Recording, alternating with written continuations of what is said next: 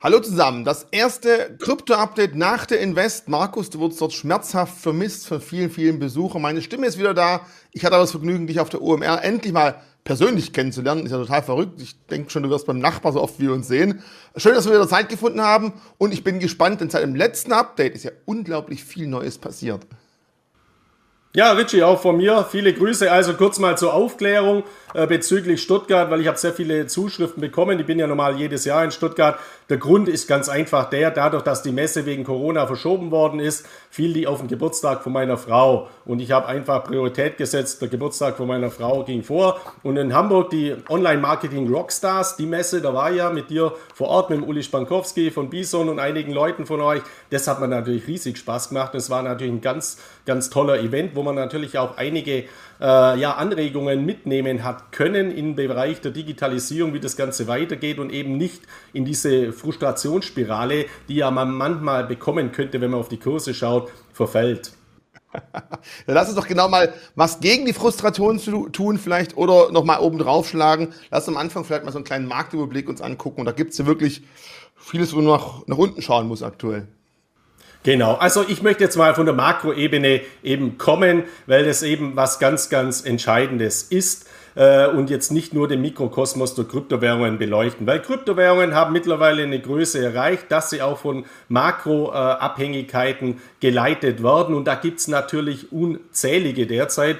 Und ich würde sogar äh, das so nennen, dass wir derzeit eben einen regelrechten Giftcocktail an Entwicklungen, an Meldungen äh, auf der Makroebene haben. Das beginnt natürlich bei den geopolitischen Entwicklungen, also der Geopolitik, ausgehend vom äh, Krieg in der Ukraine und damit einhergehenden massiven Verwerfungen, Bruch der Lieferketten, Bruch äh, von Lieferungsmöglichkeiten bestimmter Rohstoffe. Diese Rohstoffe haben wieder gravierende Auswirkungen auf die Ökonomie. Wir alle spüren das natürlich auch selbst direkt äh, und unmittelbar von der Tankstelle über die Nebenkostenabrechnung äh, beim Strom, beim Gas, äh, beim Wasser. Ähm, also hier haben wir natürlich gravierende Auswirkungen und diese steigenden, explodierenden Inflationsraten, diese Preissteigerungen, die wir haben, auch gerade bei Lebensmitteln beispielsweise, führen natürlich auch dazu, dass die Notenbanken unter Druck kommen. Und dadurch äh, müssen die eben Zinserhöhungen endlich äh, durchführen, weil so ist eben dieses Zinssystem, in dem wir uns befinden, ausgelegt. Das führt jetzt natürlich wieder zu großen Ängsten und Verunsicherungen bei gerade Wachstumswerten, bei Technologieaktien, aber auch marktbreit sind ganz solide Aktien beispielsweise ja auch deutlich unter Druck äh, gekommen. Man muss sich nur mal eine Nestle oder jetzt Unternehmen anschauen, die jetzt überhaupt nichts mit, äh, mit Hochtechnologie oder ähnlichem zu tun haben. Also das betrifft die gesamte Wirtschaft. Dann kommt natürlich auch noch dazu, dass wir die Auswirkungen spüren der Null-Covid-Strategie oder der Null-Covid-Politik äh, in äh, China. Das führt nochmals zu einem Bruch der Lieferketten, auch dahingehend bedingt äh, eine starke Regulierung von Technologieaktien, wo aber China jetzt mittlerweile wieder auch einen Wechsel vollzogen hat. Also ich habe ja vor Monaten schon mal gesagt, ich finde es wichtig, dass China endlich mal reguliert, weil das war dort wirklich der wilde Westen. Dann haben sie es überreguliert und das haben wir auch in anderen Ländern immer mal wieder gesehen. Jetzt können sie es aber langsam lockern. Deswegen darf man hier auch nicht den, äh, ja, den Kopf in den Sand äh, stecken wie so eine äh, Vogel-Strauß-Strategie, sondern China wird ein wichtiger Player auch in der Zukunft bleiben. Und äh, deswegen muss man auch diesen Markt und dieses Segment natürlich auch äh, weiter betrachten. Also das sind äh, so die, die, die grundlegenden Ereignisse, die wir auf der makroökonomischen Seite sehen. Also Geopolitik, Geldpolitik, Ordnungspolitik, äh, dann die Ökonomie, die äh, davon betroffen ist. Und dann haben wir natürlich auch ganz, ganz gravierende Ereignisse, auf die ich später eingehe, im Mikrokosmos der Kryptowährungen, wo wir einen Systemzusammenbruch hatten bei einer Blockchain, nämlich Terra Luna, ausgehend von deren äh, Stablecoin, äh, dem Terra UST, also dem dritt oder dem vor wenigen Wochen noch dritt größten, drittwichtigsten Stablecoin der eben implodiert ist. Und da gibt es ja auch die unzähligsten Nachrichten und Verschwörungstheorien und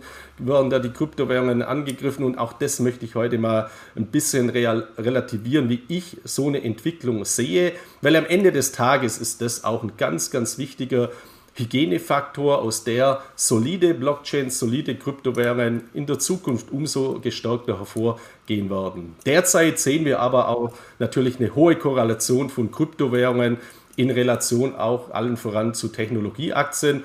Und ähm, hier muss man ja auch mal sagen, wenn man jetzt immer liest, ja, Kryptowährungen so hochspekulativ und äh, volatil, äh, gestern, beziehungsweise je nachdem, wann das Video ausgestrahlt wird, also am, am Dienstag hat ein US-Konzern Snap äh, eben Zahlen veröffentlicht, die natürlich katastrophal waren, aber da ist der Aktienkurs um annähernd 50 Prozent eingebrochen. Und das ist jetzt kein kleiner Player. In dem Fahrwasser sind natürlich auch andere Technologiewerte, gerade ist diesen Social-Media-Bereich wie beispielsweise Meta, Platforms Inc. oder auch Amazon und Apple auch deutlich mit hinuntergerissen worden. worden. Also man sieht auch hier, was wir im Bereich der Technologieaktien und der Aktienmärkte im Allgemeinen für enorme Drawdowns haben.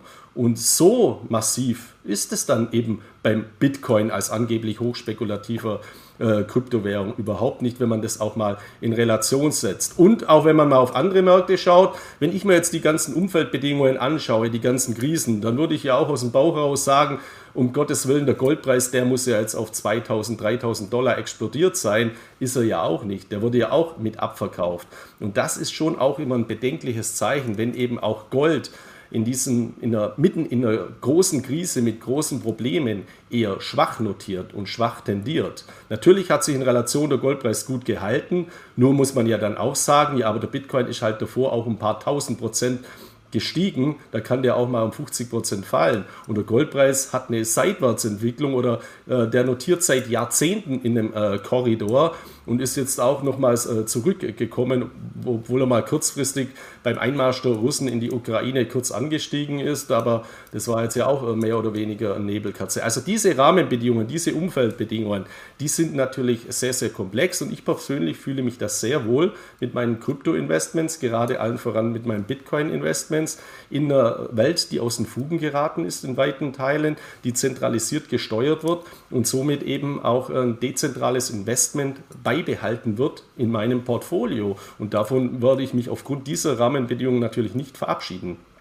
Das ist natürlich einfach verrückt. Klar, die Inflationsängste sind da und trotz allem wird extrem viel Cash, du sagtest, sowohl Gold, Krypto, Aktien, aus den Märkten gezogen und dieses Cash, das dann meistens irgendwo rumliegt und vielleicht irgendwann auf ein paar Prozent oder Mini-Prozent Zinsen äh, hofft, ist voll der Inflation unterlegen. Also ist immer die Frage, wo ist das größere Risiko da? Momentan sind natürlich ganz klar die Ängste sehr, sehr stark am Markt vertreten. Ich glaube, du hast gerade eine Grafik mitgebracht, die ich jetzt mal schnell einblenden, wo es auch um die Ängste im Bitcoin geht und um mal zu zeigen, wo waren die Ängste in der Vergangenheit, wo waren die Tiefstände in der Vergangenheit. Und ja, wir könnten natürlich Höchststände angucken, aber aktuell ist es vielleicht mal interessant zu sehen, es war auch in der Vergangenheit immer wieder so, dass der Markt einfach auch sehr, sehr stark reagiert hat und zwar auch nach unten, nicht nur nach oben, ganz klar. Genau, und ähm, einfach mal zurückerinnern äh, ins Jahr 2020, der Ausbruch der Coronavirus-Pandemie, beziehungsweise der, der, die, die, Ein, die Einflussnahme der Politik durch die Corona-Maßnahmen, die zu vielen Lockdowns geführt haben. Da kam es auch zu einem Alles-Crash. Da war auch Gold beispielsweise mitverkauft äh, worden und da ist der Bitcoin eben unter 4000 Dollar äh, so gefallen, äh, sogar gefallen und es ist jetzt keine zwei Jahre her. Aktuell stehen wir bei roundabout 30.000 Dollar. Das ist ja jetzt deutlich mehr als 4000 äh, Dollar, aber ich verstehe das, auch wenn man so eine Grafik anschaut, 2012, das ist jetzt zehn Jahre her, da stand er bei 4 Dollar. Und ich merke halt schon, dass Investoren die ja auch in den letzten Monaten äh, eingestiegen sind oder in den letzten Jahren jetzt eher die Sorge haben, ja, fällt der vielleicht nochmal auf 3000 Dollar oder fällt der auf 1000 Dollar? Ich kann es natürlich auch nicht prognostizieren, ich kann es auch nicht ausschließen, aber es muss jeder natürlich individuell beurteilen. Und ich würde äh, eben für mich von meinen dezentralen Kryptowährungen in diesem Zusammenhang nicht trennen. Das habe ich äh, ja schon gesagt. Meine Empfehlung, beziehungsweise ich darf ja keine Empfehlungen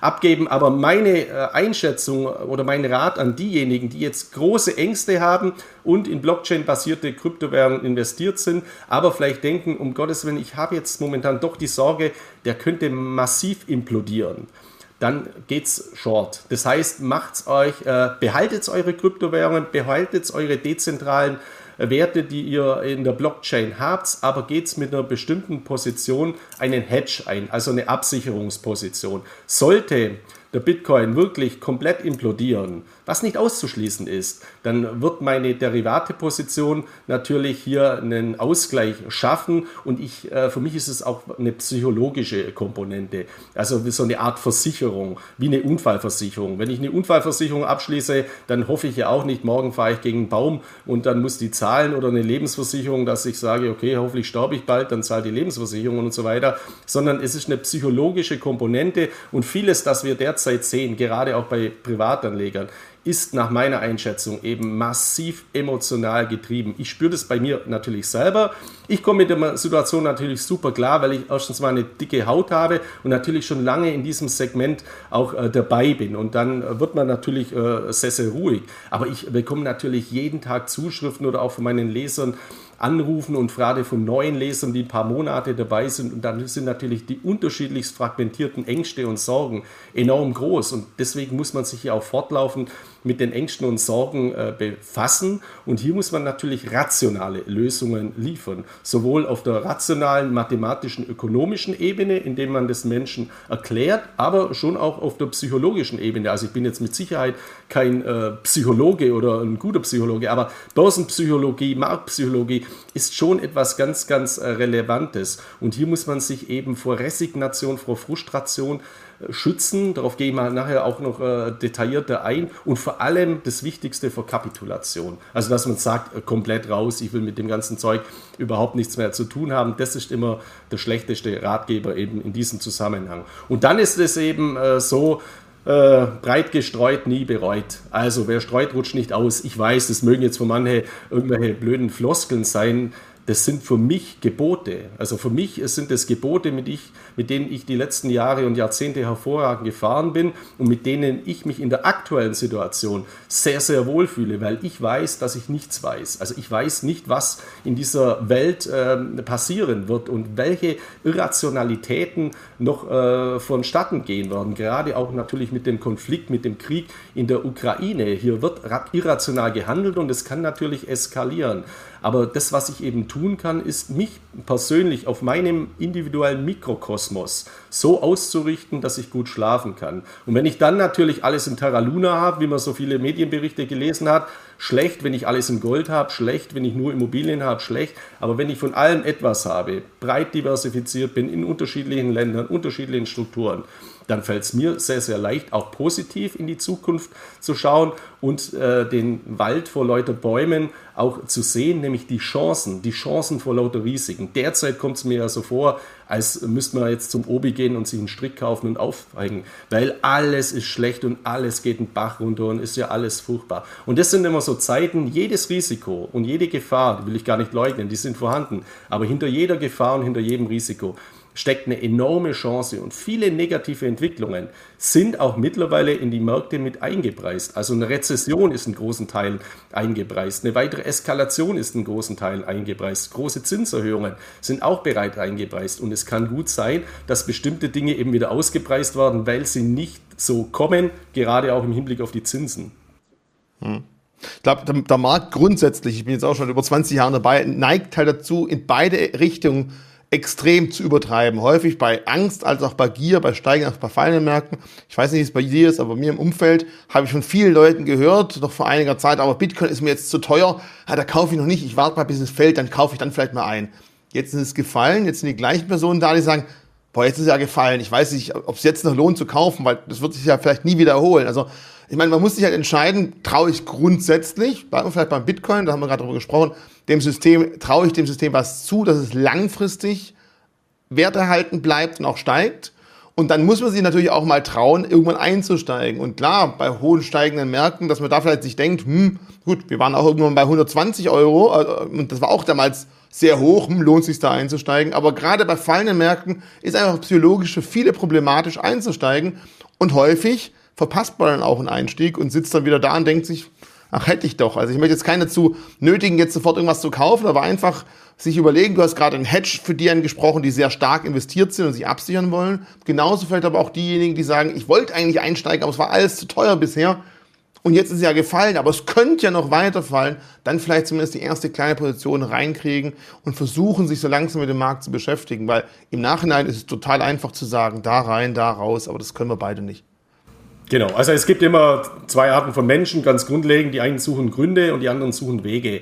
Und äh, dieser, die, es müssen eben Wege gesucht werden, jeder individuell im Rahmen seiner Möglichkeiten und natürlich auch im Rahmen seiner Investitionsbudgets. Ich habe aus 2017 an den Kryptomärkten gelernt, es gibt hohe Volatilitäten, das gehört in diesem Segment dazu und ich brauche Cash. Ich brauche Cash für derartige Zeiten, wo ich dann eben einkaufen kann oder mal wieder zukaufen kann. Und ich brauche auch einen langen Atem, weil es ist nicht auszuschließen, dass wir mal wieder so eine Streckfolter erleben, wo dann über Monate und vielleicht Jahre so ein Kryptowinter kommt, wo eben äh, frustriert. Und ich habe es ja auch selber erlebt, äh, bei, bei, bei Lesern beispielsweise, die eben im Jahr 2018 kapituliert haben, gesagt haben, das ist ja ein kompletter Quatsch, dieses Kryptosegment oder auch das Technologieaktiensegment. Ich will damit nichts zu tun haben, bei 4.000, 5.000 Dollar ein Bitcoin dann wieder rausgenommen haben und die sind zurückgekommen teilweise, als der Bitcoin wieder bei 50.000 Dollar äh, gestanden ist. Also dieses Schwarz-Weiß-Denken ist sicherlich auch nicht angebracht und eben nicht nur prozyklisch agieren, sondern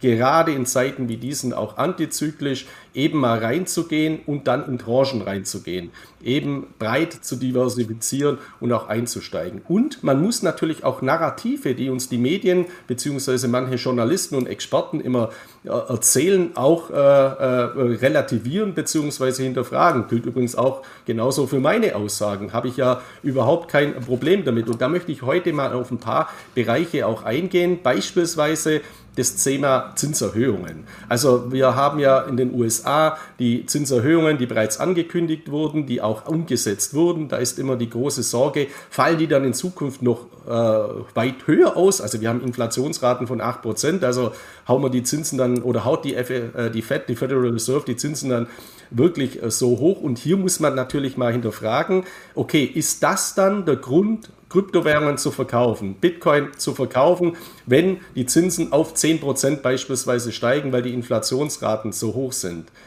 Das ist aus meiner Sicht eben Trugschluss, dieses Argument mit den steigenden Zinsen zu kommen, weil ich habe da dann Link äh, mal nochmals mitgebracht, äh, Richie, usdebtclock.org.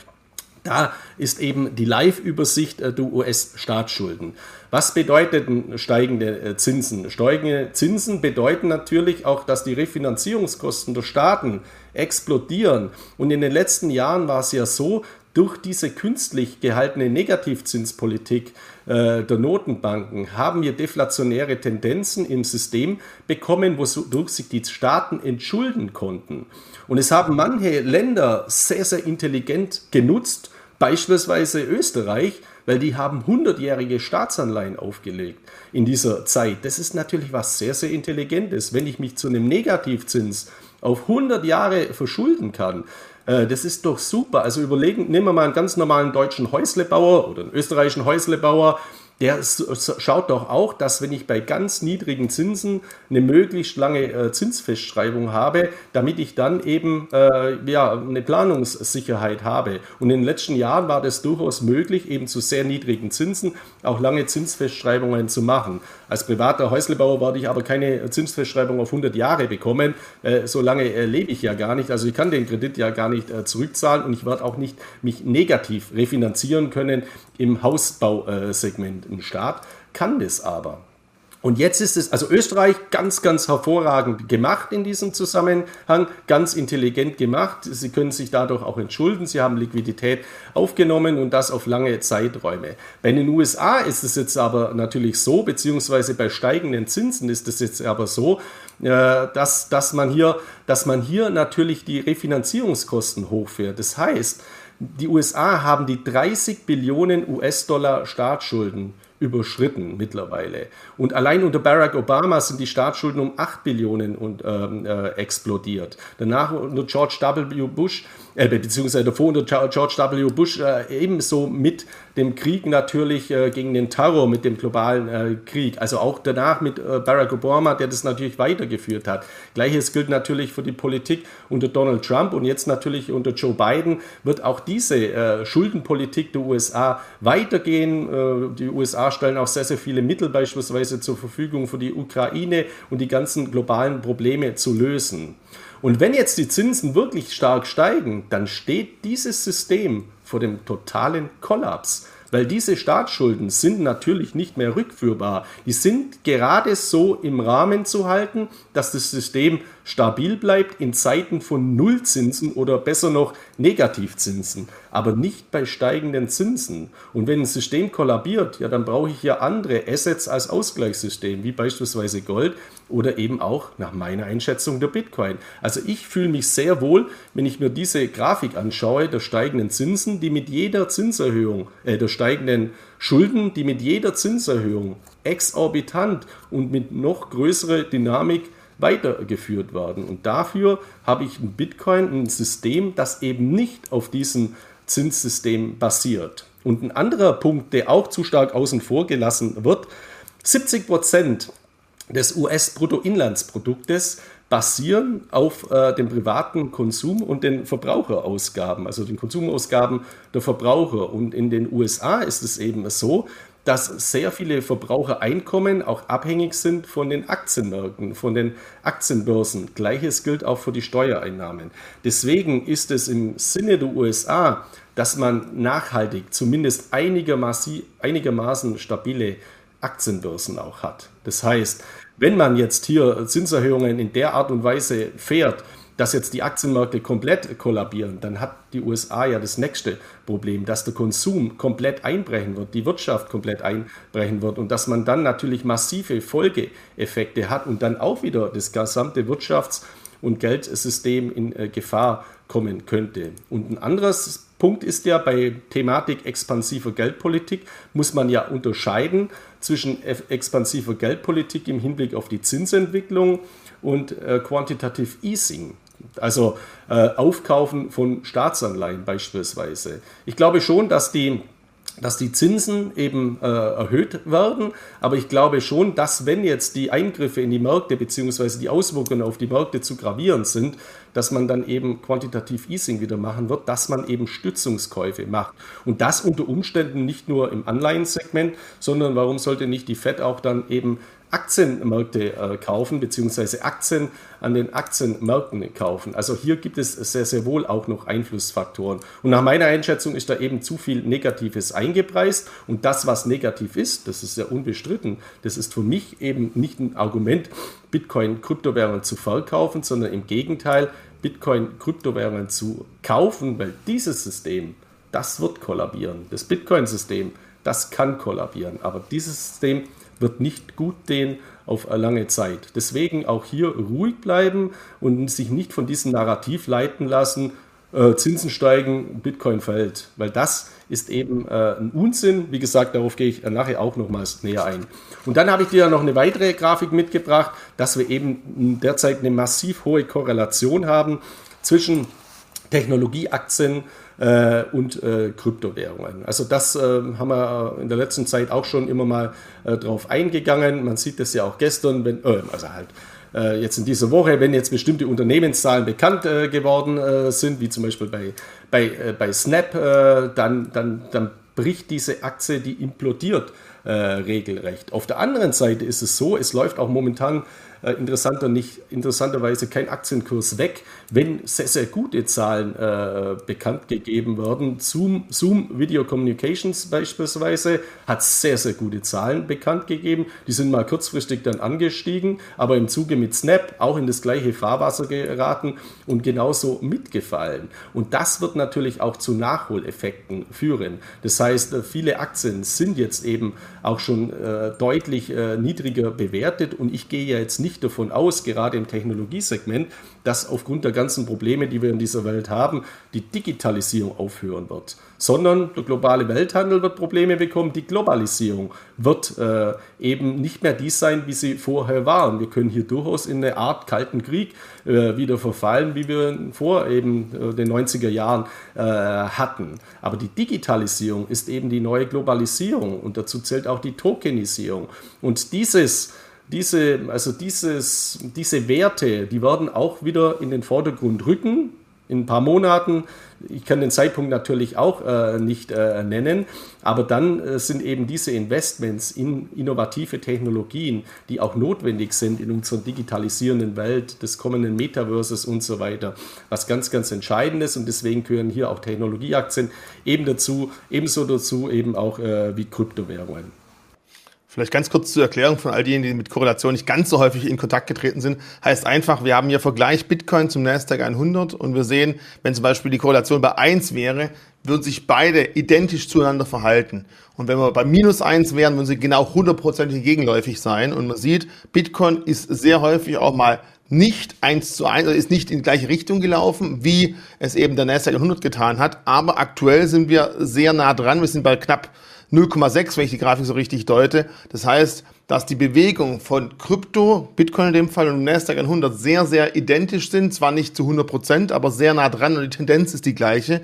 Wir hatten aber auch natürlich Phasen, wenn man mit der Grafik hier sieht, wo es mal genau gegenläufig war. Und da war es dann so, Nasdaq geht vielleicht runter und Bitcoin geht hoch und das Ganze wirkt sich im Gesamtdepot positiv aus. Jetzt haben wir halt eine Korrelation über 0,5. Das heißt, Bitcoin geht runter und Nasdaq geht auch runter und im Depot sieht es dementsprechend sehr, sehr düster aus.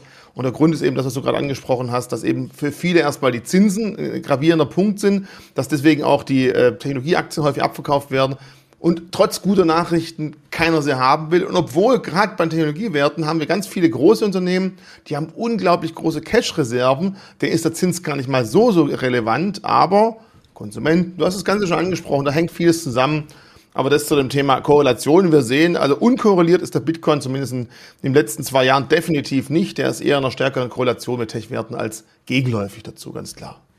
Genau. Und wir haben aber auch, das muss man auch sagen, in derartigen Krisenphasen bis auf Managed Futures, mal als Ausnahme, die mir eben aufgefallen sind, keine Korrelationseffekte, keine positive Korrelationseffekte auf Portfolioebene. Also wenn jemand Klasse, und Rohstoffe natürlich, muss man auch sagen, aber im Rohstoffbereich muss man ja auch sagen, äh, jetzt in erster Linie auch Energierohstoffe, durchaus auch äh, Nahrungsmittelrohstoff, äh, Nahrungsrohstoffe, also Agrarrohstoffe, da sehen wir es auch durch den Sondereffekt der Ukraine-Auswirkungen. Aber wenn jetzt jemand klassisches Portfolio hat, Aktien, Anleihen, ein paar Rohstoffe, äh, Edelmetalle, dann hat der eben trotzdem einen Drawdown und er hat jetzt keinen Wert, wo das Ganze exorbitant ausgleicht. Außer er hätte Managed Future oder eben einen signifikanten Anteil an Agrarrohstoffen und Ener äh, Energierohstoffen im Portfolio. Und das ist natürlich auch wieder was, was stark frustriert. Auf der anderen Seite, in den vergangenen Jahren hat man ja auch relativ wenig falsch machen können, weil man hat ja können alles kaufen und alles ist gestiegen. Und somit gleicht sich das auch immer mal wieder aus. Man muss sich eben auch auf diese Phasen eben vor allem mental, emotional vorbereiten. Und das ist momentan nach meiner Einschätzung eben äh, das, das, äh, das Entscheidende, weil wir in einer irrationalen Welt leben. Und diese Welt wird nicht auf Dauer so irrational sein, auch die Märkte, die Politik in verschiedenen Bereichen, sondern wir haben jetzt eben sehr, sehr viele Sondereffekte. Oder ich hoffe es zumindest, dass das jetzt nicht, dass er sich Jahre und Jahrzehnte hinzieht, dass wir hier äh, in einer derartigen Welt leben, aber ich bin mir da relativ sicher, dass man eben auch zurückkehren wird zu den Rationalitäten. Und diese Phase muss man eben aushalten. Und da ist eben das Einbremsen der Emotionalität etwas ganz, ganz Entscheidendes. Und wenn man sich mal dann den Crypto Fear und Greed Index anschaut, kann man übrigens bei den Aktien genauso machen, da gibt es ja auch Angst- und Gier-Index, äh, Indizes, aber bei den Kryptowährungen eben ganz extrem. Dieser Crypto Fear und Greed Index der ist jetzt eben im Tiefstand äh, vor letzte Woche auf acht Punkte gefallen. Also acht Punkte ist natürlich ein Kapitulationswert. Das heißt, also dort gehen wirklich die Menschen oder viele Anleger raus, da kapitulieren Anleger und sagen, ich will mit Kryptowährungen nichts zu tun haben. Und wir haben jetzt auch über sehr lange Zeit mittlerweile einen extremen Angstwert bei Kryptowährungen. Wir sind die fünfte Woche äh, bei Kryptowährungen im Bereich äh, fallender äh, Kurse und das frustriert natürlich, das äh, führt natürlich eben auch zur Kapitulation und das muss man eben im Griff behalten, also diese Kurve. Und es, ich kann das heute schon prognostizieren, weil da, da muss man überhaupt nichts äh, können, um das sagen zu können. Wir werden wieder derartige Ausschläge, wie wir sie auf der linken Seite haben, sehen. Also das werden wir in den nächsten Wochen massiv sehen. Und die Gier und selbst dann auch die extreme Gier, die wird auch wieder zurückkehren. Nur es ist eben nicht prognostizierbar, muss der Bitcoin vorher erst noch auf 20 oder 15.000 äh, Dollar fallen und dann setzt die extreme Gier ein. Also das ist eben nicht prognostizierbar. Aber man sollte sich eben nicht vor diesen äh, Themen eben, vor diesen Emotionen leiten lassen. Und das sind eben die, die drei Punkte. Also Frustration, jeder von uns ist mal frustriert. Und das ist auch überhaupt kein Problem, wenn man am Morgen mal einen PC anschaltet und dann sieht man wieder äh, die ersten Nachrichten, was alles Mögliche passiert ist und jetzt kommen noch irgendwelche Affenpocken und so weiter. Also ich, ich will das jetzt auch gar nicht ins Leerliche ziehen, aber es ist ja schon äh, irgendwie ein Drama mittlerweile und äh, ich merke auch, das belastet natürlich sehr, sehr stark. Aber aus dieser Frustration muss halt immer, äh, also darf kein Aktionismus entstehen, sondern Rationalität und keine Resignation und vor allem keine Kapitulation. Und wenn man diese Emotionen im Griff hat, dann, äh, dann, dann kann man ein bisschen lockerer eben äh, das Ganze auch betrachten. Und solche Phasen gehören eben für Investoren auch dazu. Und gerade in solchen Zeiten werden auch eben die Grundlagen gelegt dann für spätere Erfolge. Also das jetzt mal äh, relativ ausführlich zur globalen Makroebene, die eben nicht spezifisch ist, weil im Kryptokosmos jetzt irgendwas komplett falsch läuft. Im Gegenteil, ich gehe nachher auf die vielen positiven Entwicklungen ein. Aber wir haben natürlich einen massiven Impact, äh, nämlich einen Systemzusammenbruch, einen Systemkollaps innerhalb des Kryptokosmos, der als massiv relevant einzustufen ist, weil er zwei Kryptowährungen betrifft, die vor kurzem noch unter den Top 10 äh, der Marktkapitalisierung der wichtigsten Kryptowährungen waren. Und das ist Terra Luna, eine aufstrebende junge Blockchain mit einem sehr, sehr guten ähm, Ansatz eigentlich, aber eben mittlerweile gescheitert, muss man eben sagen. Und Terra Luna äh, hat eben auch einen, ähm, einen, äh, einen, Stablecoin, den Terra UST. Also vergleichbar, äh, nee, vergleichbar ist er nicht. Also ein Stablecoin wie Tether beispielsweise oder die, die USDC, USDC, also US, äh, also derjenige, wo Coinbase äh, mit äh, konzipiert ist, USDC-Dollar. Und hier ist es eben äh, so, dass dieser Terra äh, seinen Pack verloren hat an die Dollarbindung. Ähm, und zwar Anfang Mai. Das heißt, ein Stablecoin heißt er deswegen Stablecoin, weil er stabil sein sollte. Also ein US-Dollar Stablecoin sollte ein Token immer einen US-Dollar verbriefen. Es gibt immer marginale Abweichungen. Auch bei Tesla gab es in der Vergangenheit immer mal Abweichungen, teilweise auch deutliche Abweichungen, wenn eine Unsicherheit am Markt ist. Diese, dieses äh, Depacking wurde aber immer wieder geschafft, beziehungsweise der Pack, also der Gleichstand, wurde immer äh, wieder hergestellt. Und beim Terra UST ist das nicht mehr gelungen. Und hier liegt natürlich das Problem im System, in der Konzeption des Stablecoins. Man kann nämlich bei Stablecoins grundlegend mal unterscheiden zwischen gedeckten Stablecoins, die eben mit Assets hinterlegt sind. Und hier stellt man sich ja in der Regel vor, ein Dollar Stablecoin, den man herausgibt, ist dann mit einem Dollar auf irgendeinem Bankkonto hinterlegt. Das ist in der Praxis allerdings nicht der Fall. Es sind eben hier auch Anleihen oder andere Werte hinterlegt. Das ist jetzt noch nicht besonders schlimm. Beim UST Stablecoin von Terra Luna ist es aber so, das war ein algorithmischer Stablecoin. Und Terra Luna hat ja in der Vergangenheit auch sehr, sehr starke Positionen bei Bitcoin eingekauft, also Assets an Bitcoin eingekauft gekauft als Hinterlegung auch für den eigenen Stablecoin. Und hat dann eigene Währungen, nämlich Terra Luna, gemintet, äh, um eben das Ausgleichssystem, diese Parität zum US-Dollar herzustellen. Also mal ganz, ganz äh, vereinfacht äh, gesagt, wurden, äh, ist der, der Stablecoin UST deutlich über einen Dollar gestiegen, werden die äh, verbrannt.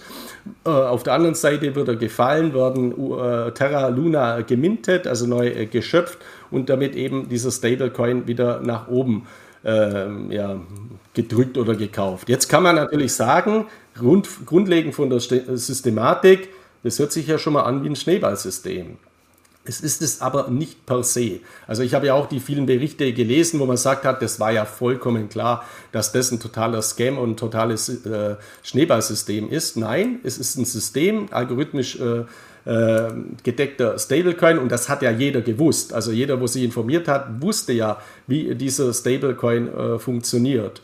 Und dann kommen eben natürlich die Argumente, ja, BlackRock hat jetzt natürlich äh, das Ganze genutzt, hat diese Schwachstellen gesehen und hat dieses System angegriffen und zum Scheitern gebracht. Also es steht natürlich außer Frage, dass dieser Stablecoin aufgrund der Marktentwicklungen unter Druck gekommen ist, weil wenn der Bitcoin natürlich so deutlich fällt und ich habe als Deckungsbestandteil auch äh, Bitcoin-Positionen, dann bekomme ich natürlich irgendwann mal ein Problem. Das betrifft eben auch andere Systeme, beispielsweise Tesla, die ja auch eine hohe Bitcoin-Position in ihrer Bilanz haben, aber die in Relation zum Gesamt, zur Gesamtbilanz relativ gering ist. Und Tesla hat ja auch hohe operative Erträge. Also hier ist das kein großes Problem. Aber das Unternehmen von, Mike, äh, von Michael Saylor, also MicroStrategy, hier muss man ja schon darauf hinweisen, die haben gigantische, exorbitant hohe äh, Bitcoin-Positionen und die sind in großen Teilen auch noch kreditfinanziert. Also das ist natürlich auch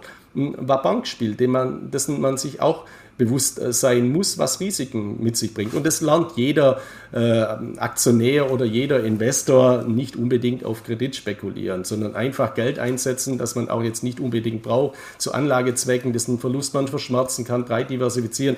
Also die Grundlagen waren hier schon auch außer Acht gelassen. Und ich bewerte das eben jetzt nicht so, dass hier irgendeine große Bank wie BlackRock oder das ist ja keine Bank, aber jetzt ein, großer Vermögensverwalter äh, dieses System wissentlich oder mutmaßlich zum Einsturz gebracht hat. Und selbst wenn es so ist, ja, das ist der Markt. Also das ist doch der Markt. Und wir haben das in vielen Bereichen. Wenn der Jäger in der Natur ein krankes Tier sieht, dann nimmt er nicht das Gesunde raus, sondern er schießt das Kranke heraus. Das sind ganz wichtige Hygienefaktoren oder ein Aasgeier, ein ganz, ganz wichtiges Tier in unserer Natur. Hast du gerade BlackRock und Aasgeier irgendwie in Verbindung gebracht? Aber was mich interessiert, im April diesen Jahres hat ja BlackRock sogar selber bekannt gegeben, dass sie 400 Millionen US-Dollar in Bitcoin investiert haben. Also dementsprechend ein Ökosystem so dermaßen anzugreifen, man selber nicht unerheblich Geld drin hat, ist natürlich auch fraglich. Aber ja, du hast recht.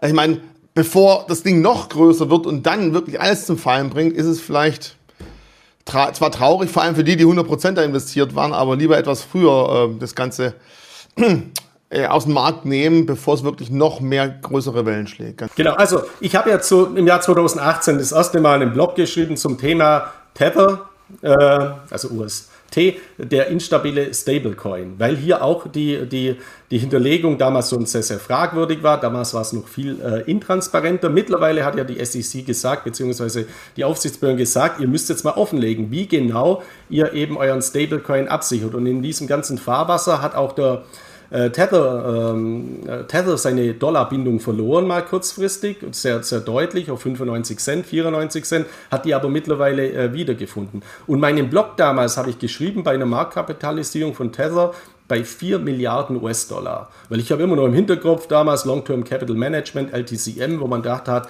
die Welt geht unter, die Finanzwelt geht unter, da ging es um 2 Milliarden US-Dollar. Mittlerweile hat aber Tether eben eine Marktkapitalisierung erreicht von rund 80 Milliarden US-Dollar, jetzt auch Vertrauen verloren in dieser ganzen Krise äh, der, der, der, Stablecoins, wenn man eben in Sippenhaft äh, kommt. Und die Marktkapitalisierung ist jetzt um rund 12 Milliarden US-Dollar heruntergegangen, die eben verbrannt werden mussten, also den Märkten entzogen werden mussten finde ich persönlich sehr, sehr gut, dass man jetzt eben auch bei Tesla äh, stärker äh, ran äh, drauf schaut. Und was ich natürlich auch gut finde, ist, dass Tether jetzt schon seit einigen Monaten äh, und Jahren sein Monopol, sein Stablecoin-Monopol verloren hat. Weil das war natürlich auch immer ein ganz, ganz gravierendes Systemrisiko. Es ist auch heute noch ein großes Systemrisiko. Also wenn man sich den äh, Circulating Supply momentan anschaut, bei 73 Milliarden US-Dollar sind aber eben nicht mehr die über 80 Milliarden US-Dollar. Und wir haben jetzt ja unter den Top 10 der Kryptowährungen mittlerweile weitere äh, Stablecoins, wie beispielsweise auch den USDC-Coin, der eben mein Favorit ist. Warum? Ja, weil der aus den USA kommt und da schauen halt die Aufsichtsbehörden ganz, ganz genau hin. Und deswegen auch immer diese Kritik an Regulierung. Ja, Terra Luna ist doch jetzt ein bestes Beispiel mal dafür, dass eben diese Kryptowelt, die angeblich so dezentral und selbstregulierend ist, nicht in der Lage ist, sich selber derartige Stabilitätsmechanismen äh, zu geben, dass man es einfach alles so, so, laufen lassen kann, sondern man benötigt Regulierung. Und jeder, der einen Totalverlust mit Terra Luna hat, der wäre doch froh, wenn hier äh, die Aufsichtsbehörden mal ein bisschen genauer zumindest hingeschaut hätten. Und warum brauchen in den USA renommierte Vermögensverwalter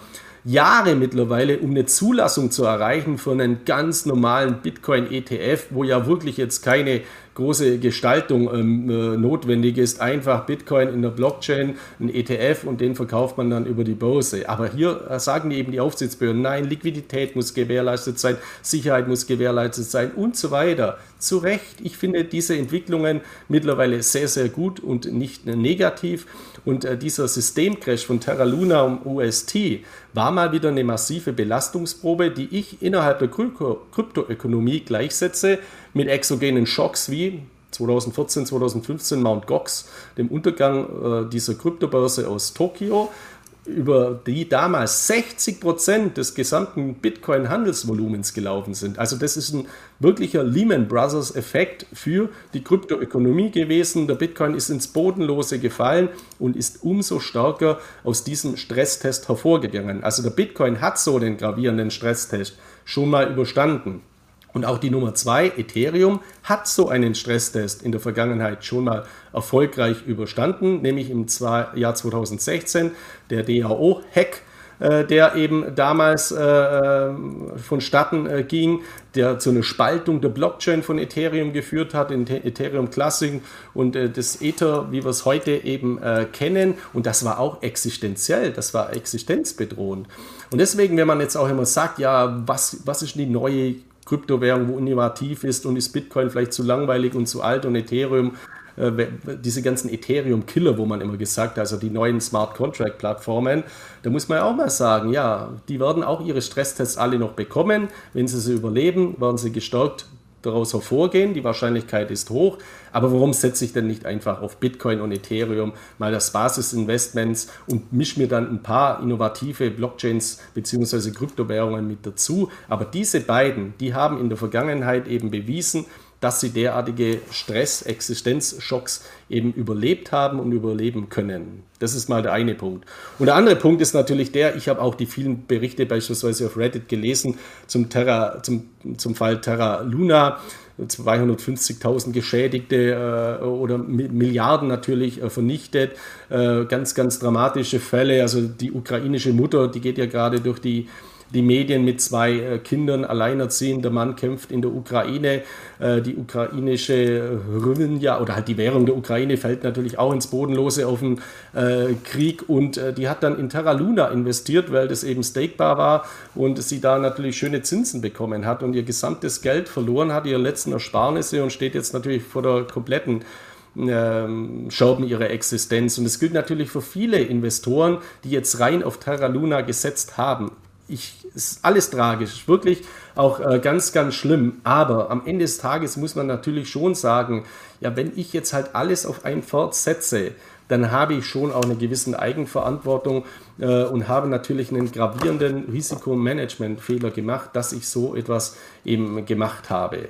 Also natürlich tut es weh, wenn man Terra Luna ein bisschen was im Portfolio hat, aber äh, man muss bei Kryptowährungen immer damit rechnen, dass was ausfällt. Und das muss man bei Aktien auch. Also wir haben das ja bei den unterschiedlichsten äh, Dingen gehabt. Und wenn man jetzt bestimmte Aktienkurse auch mal anschaut, da sind ja auch Aktien dabei im Tech-Bereich und jetzt zwar keine Nebenwerte, sondern große Aktien, die sind um 80 Prozent, 85 Prozent gefallen. Das sind ja auch annähernd fast schon Totalverluste. Auch diese Drawdowns muss man eben äh, einkalkulieren. Die können zwar wiederkommen, also diese Aktienwerte, die können ja auch wieder steigen, aber wenn man so Totalausfälle hat, das gehört eben dazu und das muss man eben einplanen und das bekommt man eben wegdiversifiziert indem man eben deutlich breiter streut und eben natürlich auch seine Basisinvestments nicht außen vor lässt. Und gerade im Kryptowährungsbereich muss das eben Bitcoin und Ethereum sein. Das ist mal der eine Punkt. Der zweite Punkt ist jetzt der, oder der dritte Punkt ist ja mittlerweile schon, äh, was ich jetzt ja auch äh, immer lese, äh, dann von Journalisten und von irgendwelchen Wirtschaftsexperten, die sich mit der Materie äh, in der Kryptobereich jetzt einfach zu wenig befassen. Die Thematik, ja, man sieht ja mal, wie schnell so eine Kryptowährung auf Null fallen kann.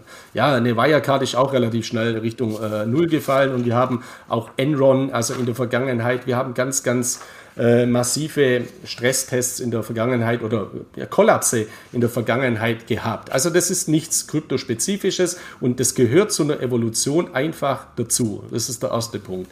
Der zweite Punkt ist der, wenn ich jetzt lese, ja, diese Entwicklung Terra Luna wird jetzt eben als Musterbeispiel hergenommen, wie labil Kryptowährungen sind und dass auch der Bitcoin morgen eben auf Null fallen könnte. Und hier muss man eben auch mal in das äh, Geschichtsbuch äh, schauen, unserer konventionellen Finanzwelt, was dort denn alles passiert ist. Also wenn man jetzt sagt, auch Christine Lagarde hat ja aktuell gesagt, Kryptowährungen haben für sie äh, keinen Wert und so weiter. Ja, wenn ich Notenbankpräsidentin oder Notenbankpräsident wäre, würde ich natürlich auch tendenziell solche Aussagen treffen. Man muss warnen und man will ja sein eigenes System auch äh, stabil halten. Das, das ist vollkommen äh, normal, aber es verstärkt natürlich die Ängste. Genauso wie wenn ein ja, hochgeschätzter ähm, Superinvestor wie Warren Buffett sagt, ich würde nicht alle Bitcoins dieser Welt für 25 Dollar kaufen. Weil es ist ja eine irrationale Aussage. Ich verstehe ihn auch. Der ist 97 mittlerweile, ist, der ist in einem anderen Segment tätig, aber es ist doch irrational. Weil wenn ich alle Bitcoin für 25 Dollar kaufen könnte, könnte ich die ja sofort verkaufen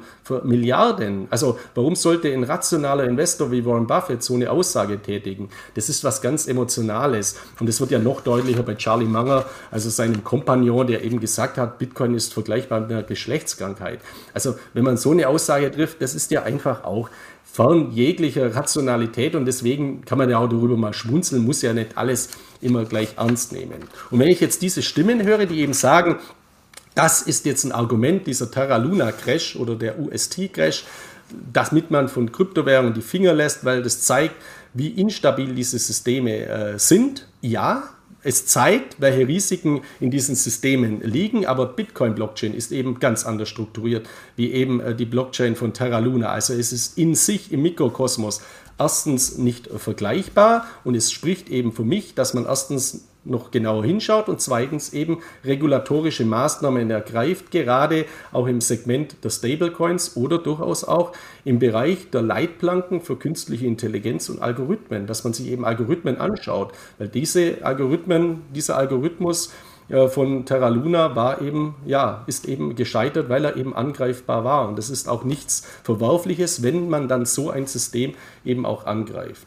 Und auf der anderen Seite lohnt sich auch mal der Blick in die Geschichts- äh, Bücher. Also gibt es denn in unserem konventionellen Währungssystem auch solche Fälle? Ja, selbstverständlich. Da gibt es ganz gravierende und äh, ganz äh, zahlreiche. Und als Aktieninvestoren haben wir ja immer äh, diese beiden äh, schwarzen oder den schwarzen Freitag, also von 1929 auf dem Schirm oder einen schwarzen, also äh, Montag 1987. Aber es gibt eben einen, einen schwarzen Mittwoch ähm, im September, am 16. September des Jahres 1992. Der ist äh, nicht so präsent, aber da ist was ganz, ganz Entscheidendes äh, passiert. Da ist nämlich das IRM-System implodiert, also das Exchange Rate Mechanismen. In, in, in, Deutschland oder bei uns war das eben bekannt unter EWS, also Europäisches Währungssystem. Und damals war es eben so, dass ein einzelner Investor, nämlich George Soros, heute eine, auch eine, eine Investmentlegende, durchaus auch eine sehr umstrittene Investmentlegende, äh, gebürtig in Ungarn, dann nach, äh, in die USA emigriert, heute auch äh, 91 Jahre alt, also der lebt nach wie vor, ein System angegriffen hat und jetzt nicht irgend so eine kleine Blockchain oder ein kleines Land oder ein Unternehmen, sondern die Bank of England. Und 1992 war die Bank of England auch nochmal eine ganz andere äh, Hausnummer in dieser, äh, in dieser Welt. Also das British Empire hatte da auch noch äh, weit höhere Wirkung, als es heute mittlerweile hat. Und das europäische Wechselkurssystem wollte damals schon diesen Binnenmarkt schaffen und hat eben feste Wechselkurse definiert. Und zwei Währungen waren damals eben faktisch überbewertet nach nach Bewertungsmethoden. Das war die italienische Lira, die dann angegriffen äh, wurde und eben das britische Pfund. Und ähm, George Soros hat eben gegen die Bank of England gewettet. Und wenn man heute oder vor einigen Jahren die Aussagen gehört hat von Mario Draghi, whatever it takes, also wir werden Geld drucken, äh, egal was kommt, äh, um alles, alle Angriffe abzuwehren, ja, das schreckt natürlich ab. Das hätte er wahrscheinlich auch gemacht. Die Währung verfällt halt dann, was ja auch äh, wenn man Inflationsraten und Kaufkraftverlust sieht, äh, mittlerweile immer mehr Menschen bewusst wird. Bei der Bank of England war es so, George Soros hat gewonnen. Äh, Großbritannien musste aus dem europäischen Wechselkurssystem austreten. Das war ein gigantischer Systemkollaps. Also auch das gehört zu einem Evolutionsprozess eben dazu. Und solche Angriffe gibt es eben auch in konventionellen Systemen. Und dass jetzt im Blockchain-Bereich sowas passiert, ist natürlich dramatisch, aber das gesamte Krypto-Ökosystem wird gestärkt aus dieser Situation nach meiner Einschätzung eben hervorgehen. Und momentan haben wir natürlich, ich habe das mal beschrieben als Nachwehen. Also wir haben natürlich massive Nachwehen. Und es ist natürlich auch klar, dass der Bitcoin deswegen auch so stark unter Druck gekommen ist und weitere Kryptowährungen mit sich gezogen hat, weil Terra Luna eben vorher über die Luna oder Terra Foundation massive Positionen an Bitcoin aufgekauft hat als Bestände und die zwangsliquidieren musste. Und wir wissen ja auch von Zwangsliquidationen oder Margin Calls, die führen dann eben zu massiven extremen Ausverkäufen und verstärken eben Abwärtstrends. Das sind Marktrisiken, die aufgetreten sind, aber das gesamte Systemrisiko für die Kryptoökonomie, für die Bitcoin-Blockchain und die Ethereum-Blockchain ist nicht vorhanden. Das muss man eben auch ganz, ganz äh, klar in diesem Zusammenhang betonen. Ein anderer Punkt, den ich auch noch kurz ansprechen möchte, ist natürlich der, dass jetzt auch andere Stablecoins in Zippenhaft genommen wurden und natürlich auch Unternehmen, die da dahinter stehen, beispielsweise Coinbase. Da habe ich jetzt einige Berichte dazu gelesen, steht Coinbase vielleicht vor der Insolvenz oder die SEC hat eben verlangt, dass, die, dass Coinbase in seine AGBs so eine bestimmte Passage mit reinschreibt, die man eben auslegen kann, dass äh, sollte Coinbase insolvent gehen, dass dann die Kryptowährungen unter Umständen äh, von Kunden mit in die Insolvenzmasse einbezogen worden. Das hat natürlich auch äh, massive Irritationen gesorgt. Also hier muss man, lest euch einfach mal Bank-AGBs durch, was da alles drinsteht. Oder von eurer Kryptobörse, was da alles in den AGB steht. Ich glaube, die wenigsten lesen sich so allgemeine Geschäftsbedingungen durch. Also da stehen grundlegend mal sehr, sehr viele Eventualitäten drin. Hier muss auch natürlich Rechtssicherheit äh, da sein in Zukunft. Also werden beispielsweise Bestände von äh, Kryptowährungen, von Kundenvermögen, die bei Kryptobörsen liegen, im Insolvenzfall der Kryptobörse wirklich ausgesondert, wie zum Beispiel ein Sondervermögen von dem Wertpapierdepot bei einer Depotbank oder eben nicht. Also diese Fragen sind natürlich auch endgültig zu klären und deswegen ist Rechtssicherheit ganz wichtig. Aber bis das eben geklärt ist oder auch grundlegend, ja, hat doch heute jeder schon die Möglichkeit, ich muss ja meine Kryptowährung nicht bei Coinbase, Binance, Bitpanda oder sonst wo rumliegen lassen, sondern ich kann ja sagen, okay, ich tue es auf einen Ledger, ich tue es auf einen Bitbox, ich tue es auf einen KeepKey oder einen Trezor. Also ich kann ja meine Kryptowährungen auch äh, schon herunterholen. Das ist äh, das, der eine Punkt. Und der zweite Punkt ist der, ich glaube, für den Stablecoin USDC, also der von Coinbase, besteht jetzt eben die große Chance, weil die Nummer 3 ist weg. Die Nummer 3 hatte die höchste Dynamik, der Terra UST, der ist tot. Die äh, Nummer 1, äh, Tether, ist stark zu hinterfragen. Und deswegen ist es ja nicht verwunderlich, dass USDC-Coin, also der USD-Coin, mittlerweile auf Rang 5 steht unter den Kryptowährungen und mittlerweile auch einen Circulating Supply hat von 53 Milliarden US-Dollar. Und äh, ich gehe davon aus, dass es nur noch eine Frage der Zeit ist, bis der USDC-Coin den Tether überholen wird in Bezug auf das Volumen. Und ich finde das gut. Jetzt nicht, weil ich so Coinbase freundlich oder gut aufgestellt bin oder Coinbase auch investiert bin, was ich auch dazu sagen äh, muss, sondern weil ich eben hier ein größeres Vertrauen habe an die US-Regulierung, die eben jetzt nochmals genauer hinschauen wird, wie ist das genau hinterlegt und was machen die bei Coinbase, äh, weil die sind wirklich sehr gut reguliert, fast oder überreguliert. Das gibt denen auch Probleme, aber das führt ja am Ende des Tages auch zur Sicherheit. Und deswegen ist dieser marktbereinigende Faktor auch mit Terra Luna ja, so schwerer ist und für jeden, der dort investiert war oder groß investiert war, dramatisch ist. Deswegen ist es trotzdem auch als positiv zu werten, weil dadurch natürlich mal wieder mehr Rationalität, mehr Rechtssicherheit in die Märkte kommt und dann natürlich auch ein Fundament, ein Nährboden gelegt wird, äh, eben für, für, ja, für, für Potenzial, für, für Marktpotenzial, für Zukunftspotenzial. Und deswegen lernen aus so Hacks wie äh, DAO-Hack bei Ethereum, Mt. Gox eben, äh, bei, beim Bitcoin, Blockchains müssen Belastungstests auch äh, ausgesetzt werden und je länger die Historie ist, wie bei Bitcoin und Ethereum, desto äh, deutlicher ist eben die Wirkung und auch der, Proof of, äh, ja, der Proof of Belastung oder wie immer man das äh, nennen möchte. Also hier ist eben der Beweis auch schon erbracht, dass die eben äh, das äh, können. Übrigens auch noch einen anderen Fall, den wir vielleicht noch mehr auf dem Schirm haben. 2015 hat ähm, also die Schweizer Nationalbank, äh, die SNB, hat äh, ja das Problem, dass der Schweizer Franken viel zu stark ist für die Schweizer Wirtschaft. Äh, das ist ein großes Problem für die Schweiz. Schweizer Franken ist auch eine Fluchtwährung, deswegen hat die Schweiz äh, eine Obergrenze eingeführt gehabt von 1,20 äh, Relation Schweizer Franken zum, zum Euro und hat diese Obergrenze über lange Zeit verteidigt, eben durch notenbankpolitische Eingriffe in die Märkte.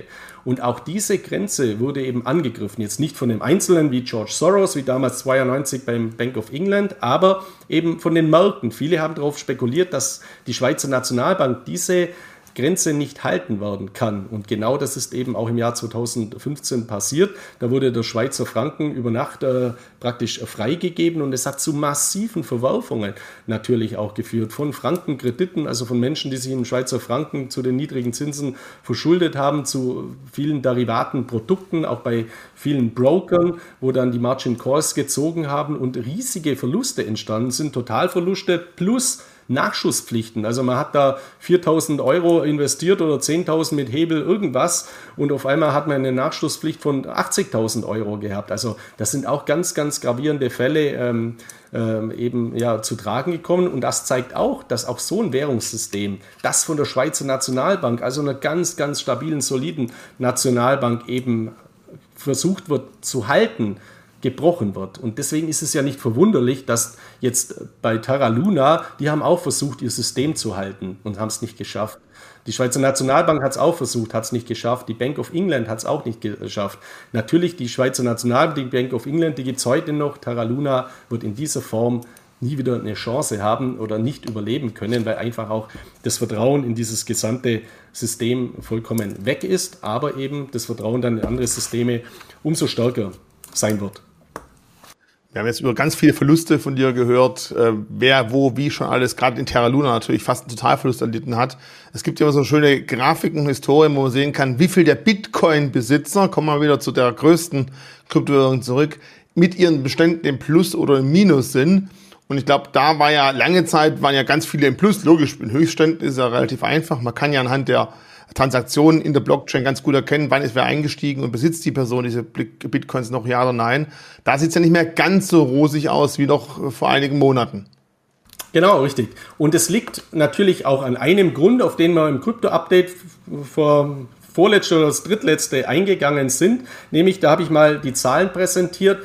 Wie viele Menschen, wie viele Investoren sind jetzt im Jahr 2021 neu an den Kryptomärkten hinzugekommen? Und in einigen Ländern oder in zahlreichen Ländern haben sich eben die die Zahl der Kryptoinvestoren verdoppelt. Also das haben wir damals beschrieben mit Adoption.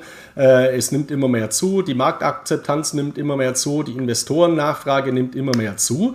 Und es ist ja vollkommen klar, wenn ich jetzt im Jahr 2021, vielleicht gegen Jahresende oder übers Jahr verteilt eingestiegen bin, ja, dann habe ich jetzt natürlich noch nie solche Phasen, wie wir sie derzeit sehen, mitgemacht. Ich war auch bei diesem Corona-Alles-Crash im äh, Frühjahr 2020 äh, nicht dabei, habe auch diese Erfahrung nicht mitgemacht und bin dann jetzt natürlich massiv anfällig äh, zu sagen, okay, das ist ja ein totales schlechtes Investment oder ich komme damit überhaupt nicht klar, ich stoße das jetzt einfach mal ab. Und du hast es gerade richtig gesagt, Blockchain-Analysehäuser können, eben die Daten auswerten anhand der Blockchain-Protokolle, was, äh, was ist passiert äh, in den letzten Monaten und Jahren. Und äh, derzeit ist es eben so, bei den aktuellen Kursen sind eben 40 Prozent aller Blockchain-Wallets, also 40 Prozent aller Investoren, kann man mal im Groben sagen, mittlerweile im Minus mit ihren Positionen. Also das sind 7,6 äh, Millionen aller 19 Millionen bereits äh, gemeinter Bitcoin und 60 Prozent oder 11,4 Millionen Bitcoins befinden sich nach wie vor im Gewinn. Und interessant ist auch ähm, der, durchschnittliche, der durchschnittliche Einkaufspreis der Bitcoin-Bestände, die sich im Verlust befinden. Und der liegt bei 45.000 US-Dollar. Also roundabout liegen wir derzeit bei 30.000 US-Dollar. Also der durchschnittliche Einkaufspreis ist deutlich höher, also bei 45.000 äh, Dollar.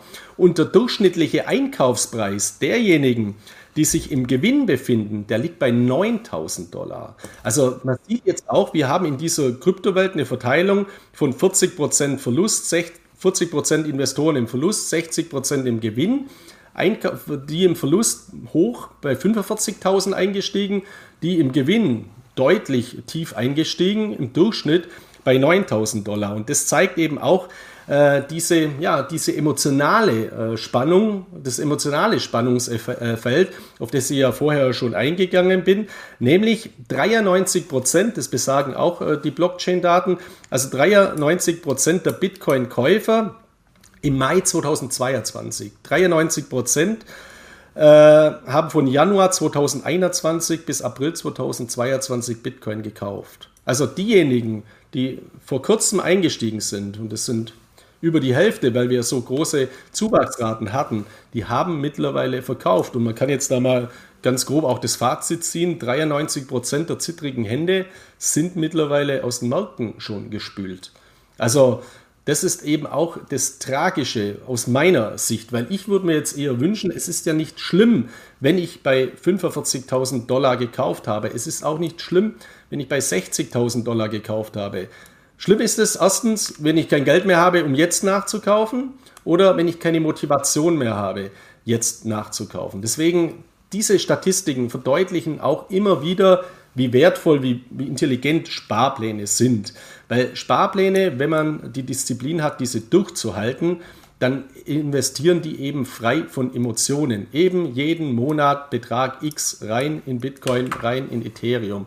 Und das ist eben eine ganz, ganz wichtige Selbstdisziplinierungsfunktion. Das heißt, das ist das, was ich vorher geschrieben habe mit Resignation. Also bitte nicht resignieren, dabei bleiben und durchaus auch nachkaufen, zukaufen, einsteigen und diese Chance nutzen, aber auch Pulver trocken halten, um eben weiter in der Zukunft zuzukaufen. Und das, was aber jetzt hier passiert ist und das, was eben diese Zahlen belegen, dass 93 Prozent derjenigen eben, die zwischen Januar 2021 und April 2022 eingestiegen sind, verkauft haben, das ist Kapitulation.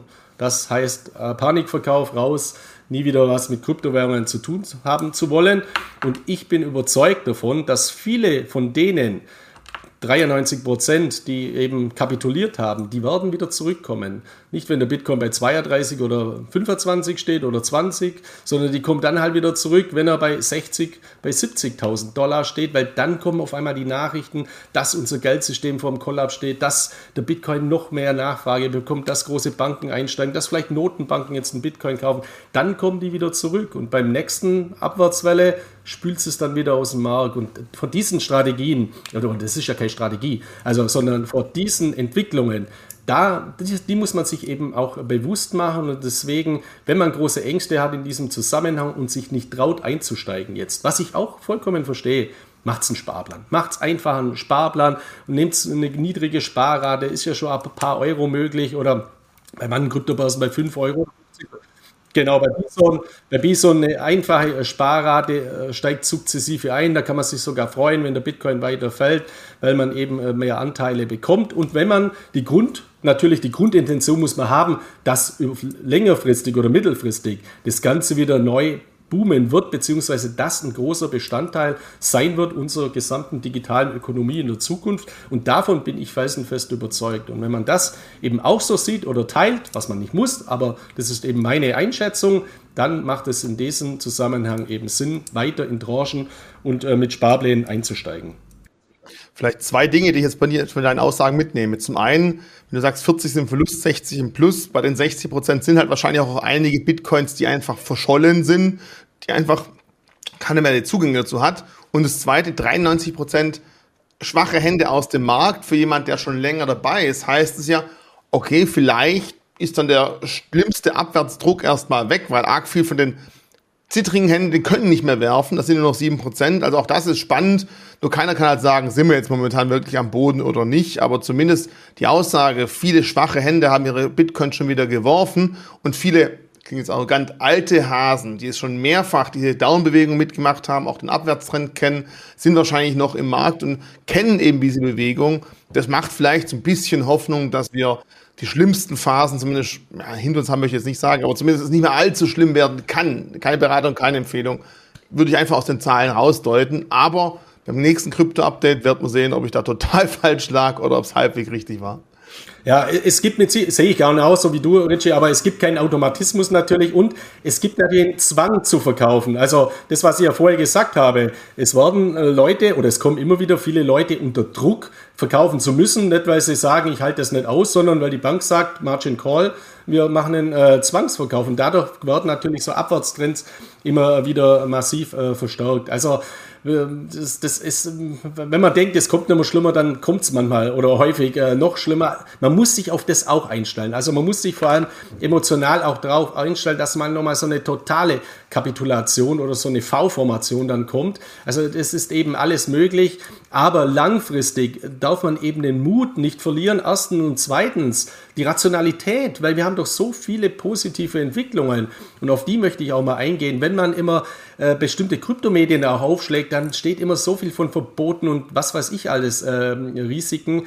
Oder ich bekomme ja auch immer enorm viele Anfragen, Herr Miller, was ist denn jetzt mit dem EU-Verbot und die wollen Bitcoin verbieten und das ist wieder negativ und alles Mögliche. Aber dass mir mal jemand schreibt, Herr Miller, was sagen Sie denn dazu, dass die Commerzbank eine Kryptoverwahrlizenz beantragt hat? Da habe ich jetzt bislang noch keine Zuschrift bekommen. Also auch jetzt in solchen Phasen, wo positive Nachrichten niemand interessieren, und auch die Kurse von positiven Nachrichten nicht beeinflusst werden, die dennoch diese positiven Nachrichten wahrnehmen, aufnehmen, weil sie ja wichtig sind für meine grundlegende Entscheidung, in Kryptowährungen investiert zu bleiben und weiter zu investieren. Und nur mal ein paar positive Nachrichten in diesem Zusammenhang. Also als erste Großbank in Deutschland hat die Commerzbank jetzt die Kryptoverwahrlizenz eben beantragt. Die Kryptoverwahrlizenz ist eben notwendig in Deutschland, um die regulatorischen Anforderungen der BaFin eben zu erfüllen, Kryptowährungen zu handeln und diese auch zu verwahren. Und es wird dazu führen eben, dass wenn ein Anbieter wie der Commerzbank eben jetzt auch dieses, äh, dieses Blockchain-System umsetzt, dass dann natürlich viele Investoren, die auch schon Commerzbank-Kunden sind, weiter Vertrauen gewinnen und es eben auch über die Commerzbank darstellen werden. Und natürlich der Commerzbank als Kryptoverwahrer tendenziell mal mehr Vertrauen als irgendeine Kryptobörse aus Takatuka-Land. Genauso wie man natürlich Bison mit Block Nox mehr vertraut, dort seine Kryptowährungen verwahrt zu lassen, wie jetzt irgendeiner unregulierten Kryptobörse auf den Seychellen oder irgendwo. Also das ist ja auch was ganz, ganz Entscheidendes in diesem Zusammenhang. Und äh, ja, in dem Zusammenhang ist es ja auch so, also Commerzbank, zweitgrößte deutsche äh, Bank in diesem Zusammenhang. Äh, es gibt noch einen ganz anderen Big Player, FlatEx de Giro, äh, auch ein Online-Broker, der mittlerweile in Europa zu den führenden äh, Brokern gehört, die jetzt eben auch ab dem dritten Quartal, Ende des dritten Quartales, den Handel und die Verwahrung mit Kryptowährungen anbieten werden. Die haben jetzt eine andere Strategie. Die Commerzbank macht es in-house, also eigenständig mit eigenständiger Krypto-Verwahrlizenz. Die bauen das alles selber auf. FlatEx de Giro geht eben den Weg mit einem Krypto-Verwahrer bzw. mit einer Kryptohandelsplattform zu kooperieren und das ist in dem Fall zufälligerweise Bison, äh, äh, dass man eben sagt, okay, ich äh, kaufe mir die Technologie oder ich kooperiere mit dieser Technologie. Das heißt, FlatEx de Giro Kunden können dann ab Ende September 2022 über ihren Account direkt auch das kaufen, was bei Bison handelbar ist, brauchen keinen zweiten Account mehr und können das auch direkt äh, dort verwahrt lassen. Also ist auch eine, eine ganz, ganz äh, interessante Entwicklung. FedEx de Giro hat, glaube ich, mittlerweile über zwei Millionen Kunden in 18 Ländern in Europa. Äh, starten werden sie mit Österreich und Deutschland und das dann natürlich auch, auch weiter aus, äh, ausbauen. Und das Interessante ist eben in diesem Zusammenhang auch, äh, dass FlatEx Giro ein sehr interessantes äh, ja, Vision hat für die Zukunft. Die wollen 2% aller Europäer in Zukunft als äh, Kunden haben. Das heißt, das wären dann in absoluten Zahlen sieben bis acht Millionen Kunden. Und das steigert natürlich die Adoptionsmöglichkeiten für Kryptowährungen auch wieder ganz, ganz enorm. Und wären jetzt die Rahmenbedingungen in Europa so schlecht, dass da alles kurz vorm Verbot steht, was eben ein Narrativ ist, das nicht zutrifft, was einfach ein Mythos ist, ja, warum wurden dann auf einmal jetzt Coinbase in Deutschland die BaFin-Lizenz beantragt haben, was sie ja bekommen haben? Warum werden so viele Banken in Deutschland in den Crypto-Space einsteigen? Warum beantragt die Commerzbank eine Krypto-Verwahrlizenz? Die haben ja im Compliance, im Law, im Legal-Bereich und in der Geschäftsleitung auch keine Vollhonks sitzen, wo dann sagen, wir, wir gehen jetzt in einen Markt rein, der bald verboten wird. Nein, das, die Regulierung in Deutschland, in Europa, die ist auf einem ganz, ganz hervorragenden Weg und dass dann ab und zu mal irgendwelche Entscheidungen getroffen werden, die suboptimal sind, aber die auf einem langen Weg überhaupt kein Problem sind. Das ist doch auch überhaupt kein Problem. Dazu gehe ich dann auch später nochmal ein, um diese Angst mal rauszunehmen ich kann es nicht oft genug betonen, Regulierung ist sowas Positives, weil nur mit Regulierung Rechtssicherheit entsteht. Weil Rechtssicherheit dann auch wiederum zu mehr Sicherheit äh, und Marktakzeptanz führt. Und das ist die Basis für steigende Kurse. Und nehmt euch bitte das Beispiel Terra Luna, nichts reguliert, irgendein Algorithmus äh, implementiert, der dann eben einen Stresstest, einen Systemtest nicht äh, standgehalten hat und dann passiert eben sowas. Bei einem regulierten da, da, machen ja die Aufsichtsbehörden so viele Anforderungen, dass man da im Vorfeld schon mal tausend Sachen durchtesten muss. Und wenn man dann irgendwo einen großen Fehler hat, dann bekommt man einfach keine Zulassung. Deswegen ist das was ganz, ganz Positives und nicht eben äh, per se als negativ äh, zu werten. Und auch aus Amerika kommen in diesem Zusammenhang eben sehr, sehr interessante ähm, ja, Nachrichten, äh, nämlich ähm, Goldman Sachs, also auch ein ganz, ganz wichtiger ganz, ganz wichtige Bank, auch immer sehr kritisch natürlich beäugt, ähnlich wie äh, BlackRock. Aber es ist eben einer der Big Player aus den USA und auch weltweit und die haben ihre großen Kunden äh, befragt, nämlich 172 Vermögensverwaltungskunden.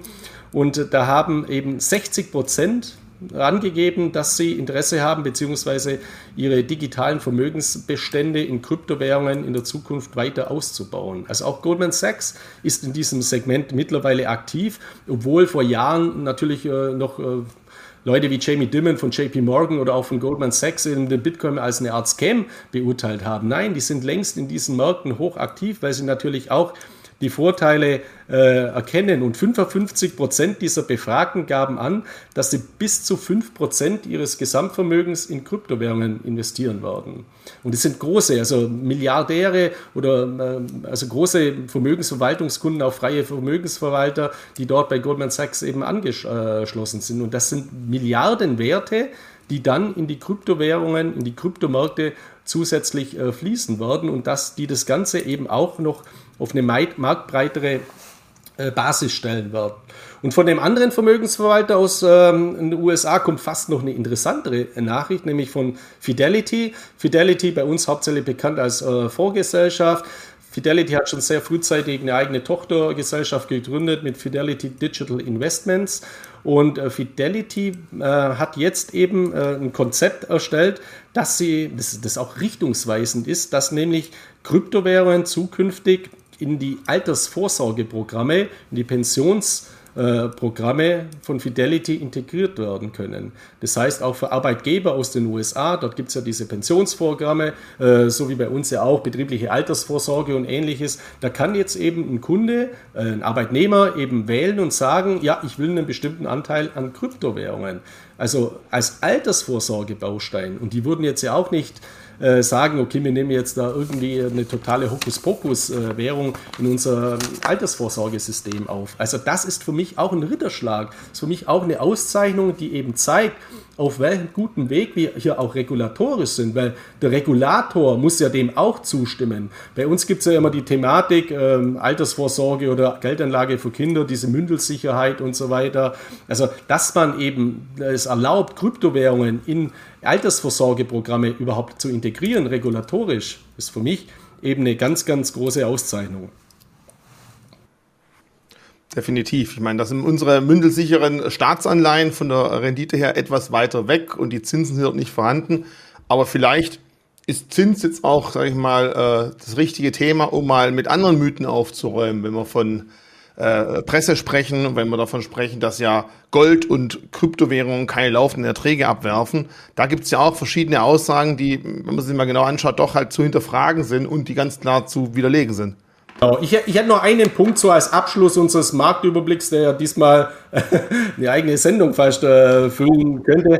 Also, weil das, das kommt jetzt aus dem, was ich immer an Zuschriften bekomme, wenn ich es nochmal kurz zusammenfassen kann, äh, dass das auch Mann unter euch, die jetzt ja vielleicht Angst haben oder verunsichert sind, nochmal eine bisschen Hilfestellung wird. Also ich habe mal so vier Punkte zusammengefasst, die mir persönlich immer helfen, das Ganze, diese verrückte Welt oder auch diese roten Kurse und starken Schwankungen einzuordnen. Also Besonnenheit in der Gegenwart ist natürlich was ganz, ganz Wichtiges. Rationalität, das habe ich ja äh, jetzt schon äh, ausgeführt, nicht in Resignation verfallen, die Frustration mal hinter sich lassen und vor allem nicht in Kapitulation. Dann die Zukunftspotenzial im Blick zu haben. Das, was ich ja jetzt auch wieder gerade ausgeführt habe. Die Zukunft sieht ganz, ganz hervorragend aus und auf zwei Ebenen. Zum einen der technologische Fortschritt, die Digitalisierung, die Tokenisierung, die Regulierung, die eben hier weitere große Entwicklungsschritte setzt und auf der anderen Seite unser latent instabiles Geldsystem und Wirtschaftssystem. Also wir haben zwei Gründe, warum man in Kryptowährungen wie den Bitcoin investieren sollte. Innovation, die Evolution und natürlich auch die Probleme in unserem bestehenden System.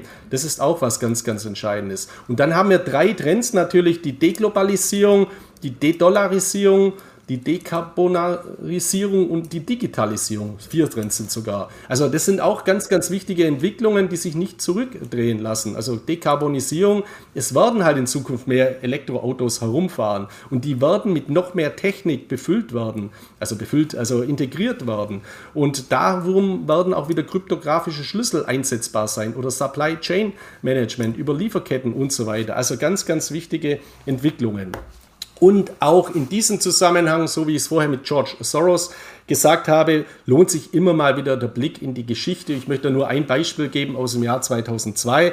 Im Jahr 2002 gab es eine Aktie, die ist um 75 Prozent gefallen. Also damals 2001, 11. September, dann der Dotcom-Crash und so weiter. Eine Aktie, die ist um 75 Prozent gefallen und ist anschließend nochmals um 75 Prozent gefallen geht. Also rein mathematisch, das ist dann halt der Verlust äh, 94 Prozent. Also nicht die beiden Zahlen zusammenzählen, sondern also die Aktie ist 94 Prozent gefallen im Jahr 2002.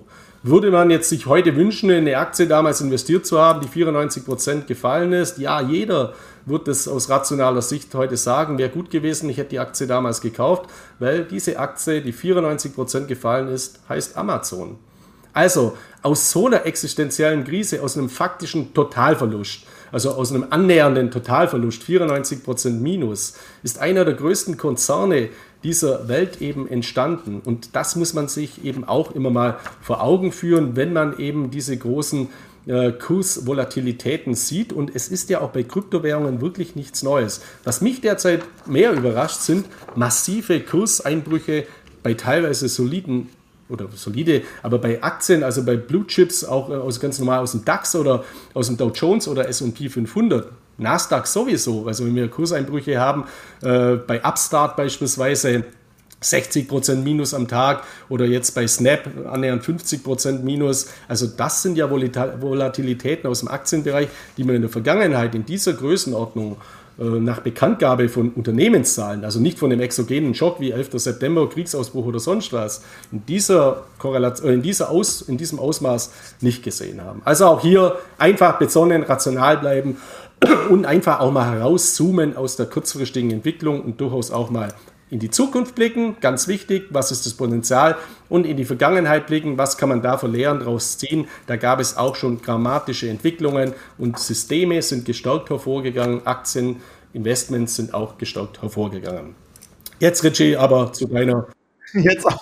Viele hoffen halt mit Kryptowährungen das schnelle Geld zu machen. Man muss halt ganz klar sagen, dann muss man halt auch unglaubliche Risiken eingehen und mit viel Glück vielleicht irgendeinen Coin auf Platz 8275 der Rangliste finden. Nichtsdestotrotz, Kryptos haben auch ganz klar mit klassischem Geldanlegen zu tun und da braucht man einfach den langen Atem. Vieles, was ich hier jetzt erzähle, würde ich genauso auch bei dem Aktienvideo sagen müssen, weil du hast ein wunderbares Beispiel von Amazon gebracht.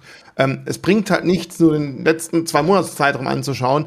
Ärgerlich natürlich, wenn man genau in den zwei Monaten eingestiegen ist, aber man muss das große Ganze irgendwie überblicken und es eben nicht als Lotterie sehen, sondern als langfristige Investition. Man kann Risiken ein bisschen ausschließen durch dein, der streut rutscht nicht durch eine breite Streuung. Das ist einmal ausrutschen auf einem Wert nicht ganz so weh tut, äh, aber man darf es eben nicht auf diesen ganz kurzen Zeitraum einsehen. So, jetzt komme ich aber zu meiner Ansage von gerade eben zum Thema Gold.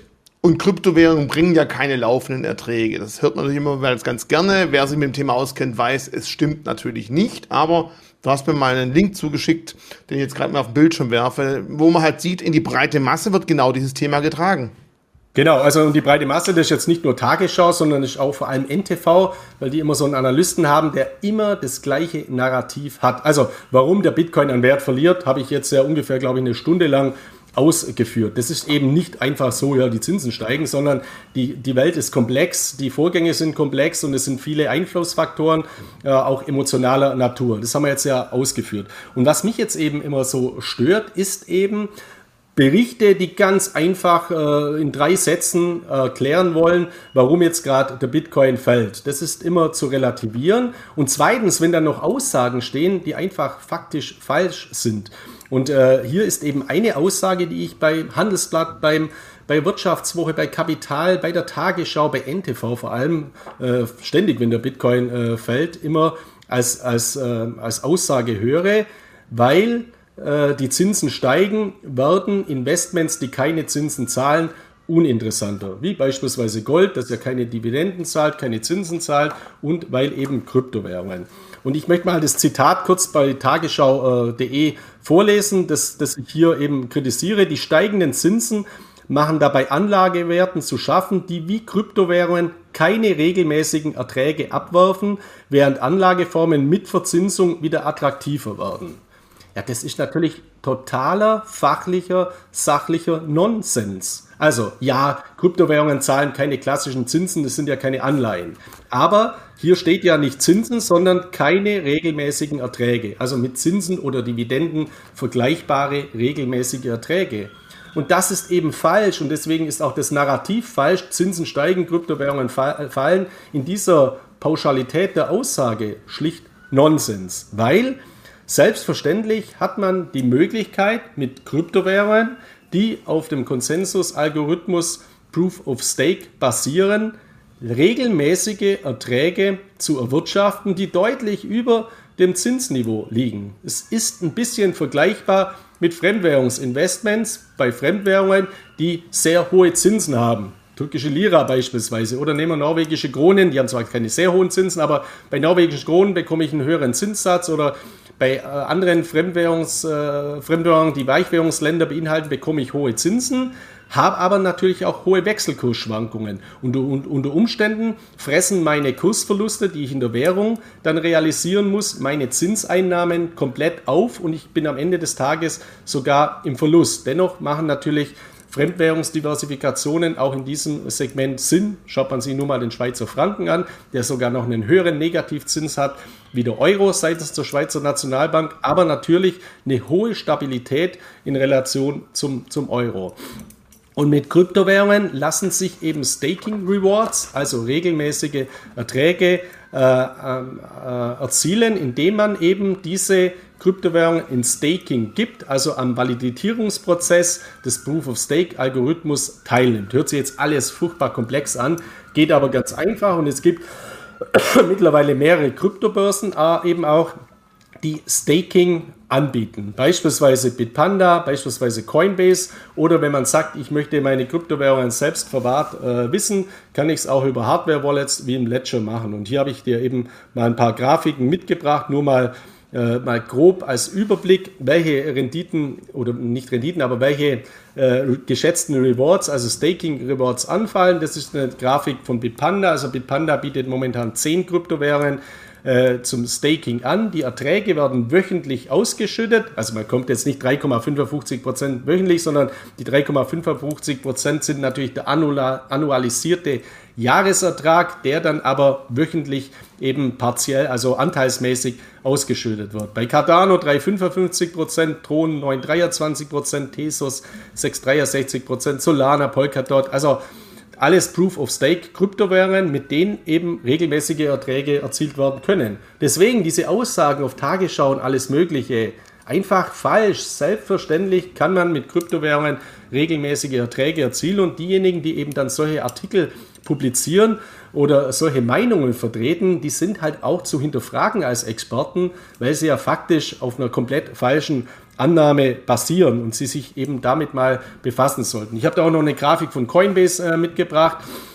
Die haben beispielsweise auch eine Besonderheit, Ethereum, da kann man jetzt ja sagen, ja Moment mal, Ethereum basiert ja nach wie vor auf Proof of Work, also ist ja noch gar nicht umgestellt, ja, aber es ist eben mit Ethereum 2.0 sehr wohl schon möglich, Ethereum auch ab einer gewissen Anzahl an Ethereum zu staken. Das funktioniert dann eben bei Coinbase auch über einen Pool und hier kann man eben seine Ethereum auch schon ab kleineren Beständen eben ins Staking äh, geben und erzielt dann genauso Rewards. Und bei, bei, beim Ledger ist es also auch möglich über eine Hardware-Wallet, also wenn ich nicht will, dass ich meine Kryptowährungen auf einer Kryptobörse verwahrt lasse im, im Staking. Auch hier sind eben mittlerweile einige Kryptowährungen stakebar. Es ist ganz neu jetzt noch eine weitere hinzugekommen. Mit Solana und äh, Ledger wird das Ganze natürlich auch äh, in diesem Zusammenhang weiter ausbauen. Und ich habe ja in der Vergangenheit immer gesagt, ich bin jetzt bei Staking immer relativ äh, skeptisch, äh, gerade auch äh, eben aus steuerlichen Gesichtspunkten, weil bisher war es eben so, Steuerrecht Deutschland, keine steuerliche Beratung jetzt, aber dass eben die Finanzämter das so ausgelegt haben, dass Coins, die in Staking gegeben werden, dass sich dann die äh, Spekulationsfrist für den möglichen Kursgewinn, den man erzielt, mit der zugrunde liegenden Kryptowährungen von einem Jahr auf zehn Jahre verlängert. Und das ist natürlich sehr, sehr nachteilig. Wenn man damit nach vier Jahren verkauft und man muss einen Spitzensteuersatz zahlen von 45 Prozent, ist das natürlich ganz schön Holz. Und hier ist es jetzt eben ganz, ganz erfreulich, dass das Bundesfinanzministerium endlich Klarheit geschafft hat, in Bezug auf die Ertragsbesteuerung von Kryptowährungen.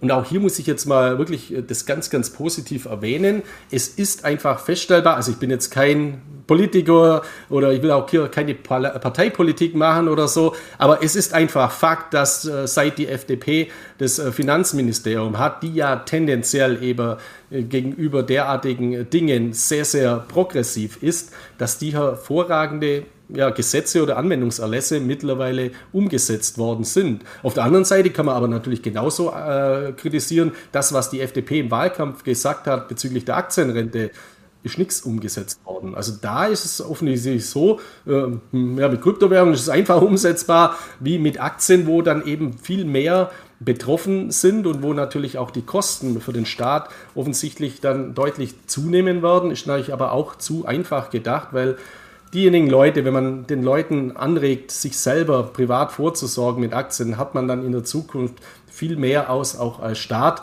weil man muss eben nicht als Staat einspringen für die Rente, sondern die, die Menschen können sich ein eigenes Vermögen aufbauen. Aber Fakt jetzt nochmals, dieser Anwendungserlass bzw. diese Klarheit in Bezug auf die Ertragsbesteuerung seitens dem Bundesfinanzministerium für die Finanzämter besagt jetzt eben, dass Staking und Lending nicht mehr unter die 10-Jahresfrist fällt, sondern ganz normal auch in der Jahresfrist bleibt. Das heißt, wenn ich Lending mache oder Staking mit meinen Kryptowährungen, dann habe ich genauso danach nach 365 Tage eine Steuerfreiheit nach meinen, äh, für, meine, äh, für meine Kryptowährungen, die ich in Staking gegeben habe, für die Kursgewinne. Und das wird das Ganze natürlich auch nochmals weiter fördern. Und hier habe ich eben ein alternatives regelmäßig Ertragseinnahmensystem, um jetzt das Wort Zinssystem zu, äh, zu vermeiden. Ja, unser Betreff heißt heute Kryptowährungen zahlen Zinsen. Also hört sich halt besser an wie Kryptowährungen zahlen regelmäßige Einnahmen. Also so ist es ja. Es ist vergleichbar mit einer Zinseinnahme, also eine Ertragseinnahme auf Basis eines Assets, das ich hinterlege. Und das ist eben auch ein Unterschied zu Gold, weil bei Gold ist das im Prinzip nur möglich, wenn ich es ins Lending gebe. Also ich kann ja auch Gold verleihen und dafür eben Erträge äh, ähm, kassieren, würde ich auch nie machen, weil ich kaufe ja Gold als Ausgleichssystem, als äh, vor den ganzen Gefahren, die wir haben und dann Gold wieder zu verleihen, das wäre ja auch ein totales Drama.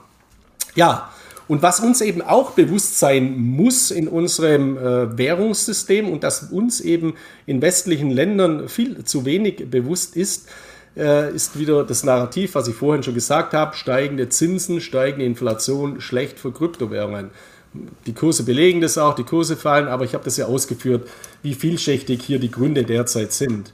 Kryptowährungen sind aber für viele Menschen ein Inflationsschutzmedium, gerade und allen voran natürlich die, der Bitcoin als limitierte Kryptowährung auf 21 Millionen Stück mit eingebauter Inflationsschutzfunktion, dem Halving-Algorithmus, der alle vier Jahre eben die Neuschöpfung der Bitcoin äh, verknappt, indem eben die Mining Rewards halbiert werden. Und das bis ins Jahr 2140. Und 19 äh, Millionen aller 21 Millionen Bitcoins sind ja schon gemeint. Circa drei bis vier Millionen durften verloren sein in der Blockchain, weil die Private Keys verloren sind. Also das Angebot, das Gesamtangebot ist natürlich sehr, sehr limitiert, deutlich weniger als die 21 Millionen Stück. Und das bietet natürlich einen Inflationsschutzeffekt. Und da gibt es eben eine, eine, Studie, Global State of äh, Crypto, die eben in diesem Zusammenhang sehr, sehr interessant ist. Da habe ich dir auch eine, eine Grafik ähm, dazu gemacht. Äh, und ähm, zwei Grafiken, also die, die oberste Grafik äh, äh oder die unterste äh, Grafik ist, äh, fangen wir mit der oberen Grafik an, ist einfacher.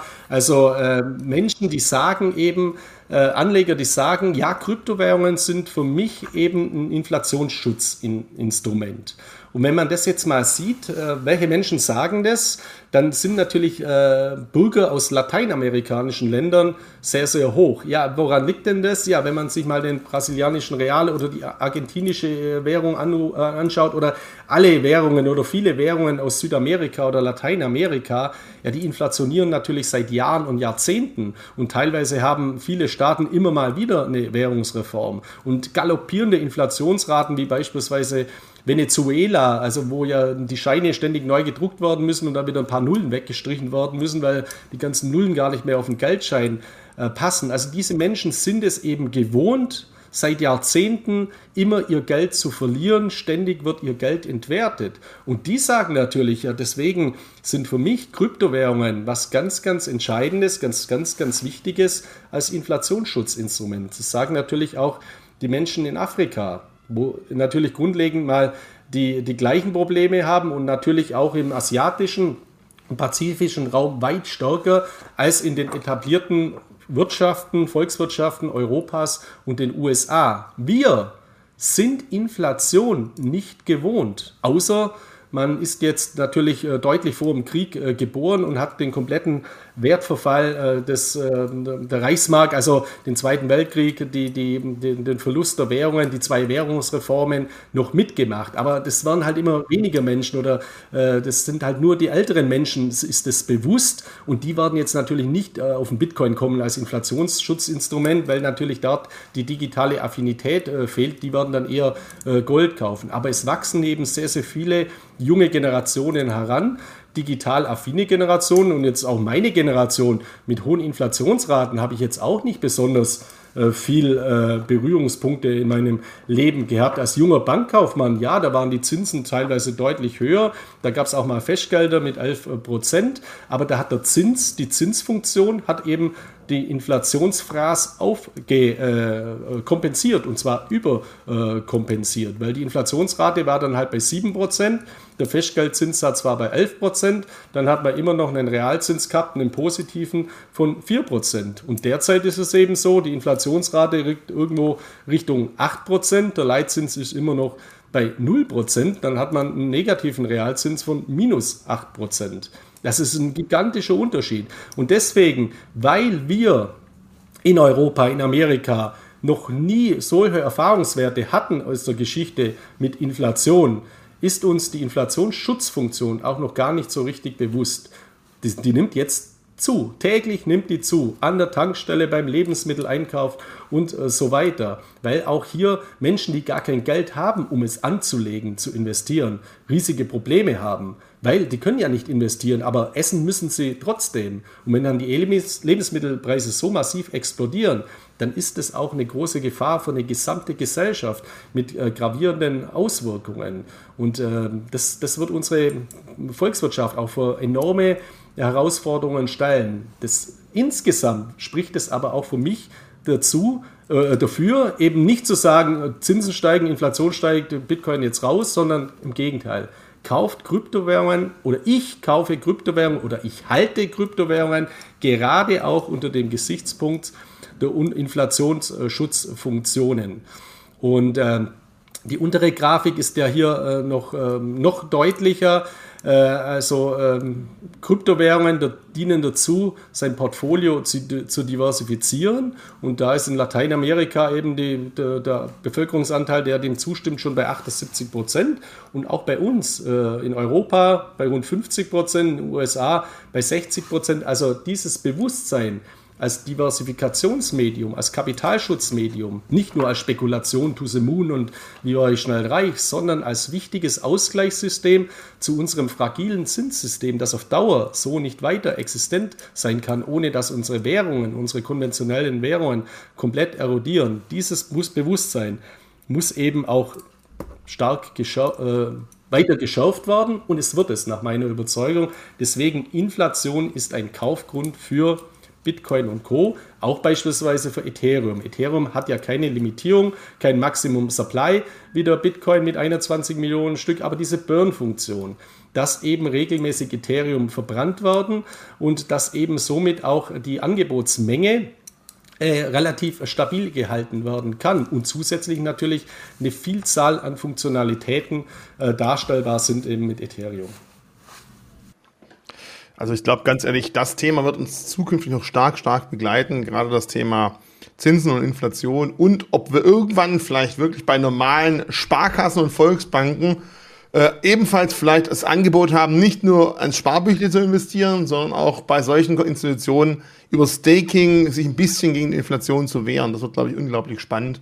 Und dass natürlich Inflation für Länder die weit weg von unserem Standard sind, ganz anderes Thema ist und dass wir nicht das Gefühl haben, dass wir uns dagegen gegen Inflation schützen können, ist klar. Genauso wenig ist bei uns Bitcoin als Zahlungsmittel wahrscheinlich gar nicht so interessant, weil wir ein funktionierendes Ökosystem im Euro- und Dollarbereich haben, aber in manchen anderen Ländern, die kaum Zugriff auf Bankkonten haben, ist vielleicht sogar Bitcoin als Zahlungsmittel interessant. Also man muss immer bitte berücksichtigen, so eine Frage kann man nur für sich selber beantworten, aber eben nicht für die gesamte Welt und die ganze Menschheit. Und da gibt es eben auch unterschiedliche Antworten die je nachdem, in welcher Position man sich gerade befindet, einfach auch unterschiedlich ausfallen. Ich glaube, das ist häufig vergisst man das ganz gerne. Ähm, vor einiger Zeit, ich glaube Ende letzten Jahres, hatten wir uns mal das Thema neuer, neuer Fork im Thema Bitcoin angeschaut. Du hast damals über das sogenannte Taproot-Update gesprochen. Seitdem irgendwie in großen Medien, in der Presse hat man nie irgendwas davon gelesen. Ich meine, im Hintergrund äh, wird da fleißig gearbeitet, aber gibt es auch mal Nachrichten, die wir hier verkünden könnten? Weil ich glaube, an sich kann man damit ja theoretisch sowas wie Smart Contracts auch aufbauen, aber irgendwie gibt es keine so richtig von sich, das Thema. Genau, also mit einer weiteren, weiterführenden Funktion von Taproot, die in Tarot heißt. Ähm, also was ich jetzt grundlegend damit sagen möchte, ich bin ja jetzt weniger oder wir machen unsere Beiträge jetzt hier weniger technologisch bedingt. Da gibt es genügend andere Kanäle, die das auch ganz, ganz hervorragend machen. Es gibt ja auch immer diese, dieses Spannungsfeld innerhalb der Kryptoökonomie zwischen Bitcoin-Puristen alles, also alles Shitcoins außer Bitcoin und diejenigen sagen, ja, der Bitcoin, der ist so langweilig, beziehungsweise der Bitcoin ist ein altes System, das ist nicht mehr zukunftsfähig. Es gibt viel bessere Altcoins, äh, die eben viel wertvollere Effekte haben und viel innovativer sind, also Blockchains der zweiten und dritten Generation. Und das muss man eben auch mal differenzieren. Das möchte ich heute mal eingehen, weil beide Meinungen haben ihre Berechtigung. Und ich bin halt persönlich aber der Ansicht, ich würde mich jetzt nicht auf die eine oder andere Seite nur ausschließlich stellen. Also ich bin kein Bitcoin-Purist, aber für mich, das sage ich ja oft genug, ist Bitcoin das absolut wichtigste Basisinvestment. Und dann kommt Ethereum und dann kommt lange nichts und dann kommt sehr vieles, in das man auch breit diversifizieren kann. Das ist eben mein Ansatz des Ganzen. Und auf der anderen Seite diese Stimmen, die wir auch in der Vergangenheit immer drunten äh, hatten in den Kommentaren bei bei vielen Kommentatoren, also EOS zum Beispiel, der Ethereum-Killer und diese Blockchain ist viel besser als Ethereum und diese Blockchain ist viel besser als Ethereum. Also Terra Luna war im äh, Fenster. Also das muss natürlich auch äh, stark relativiert werden.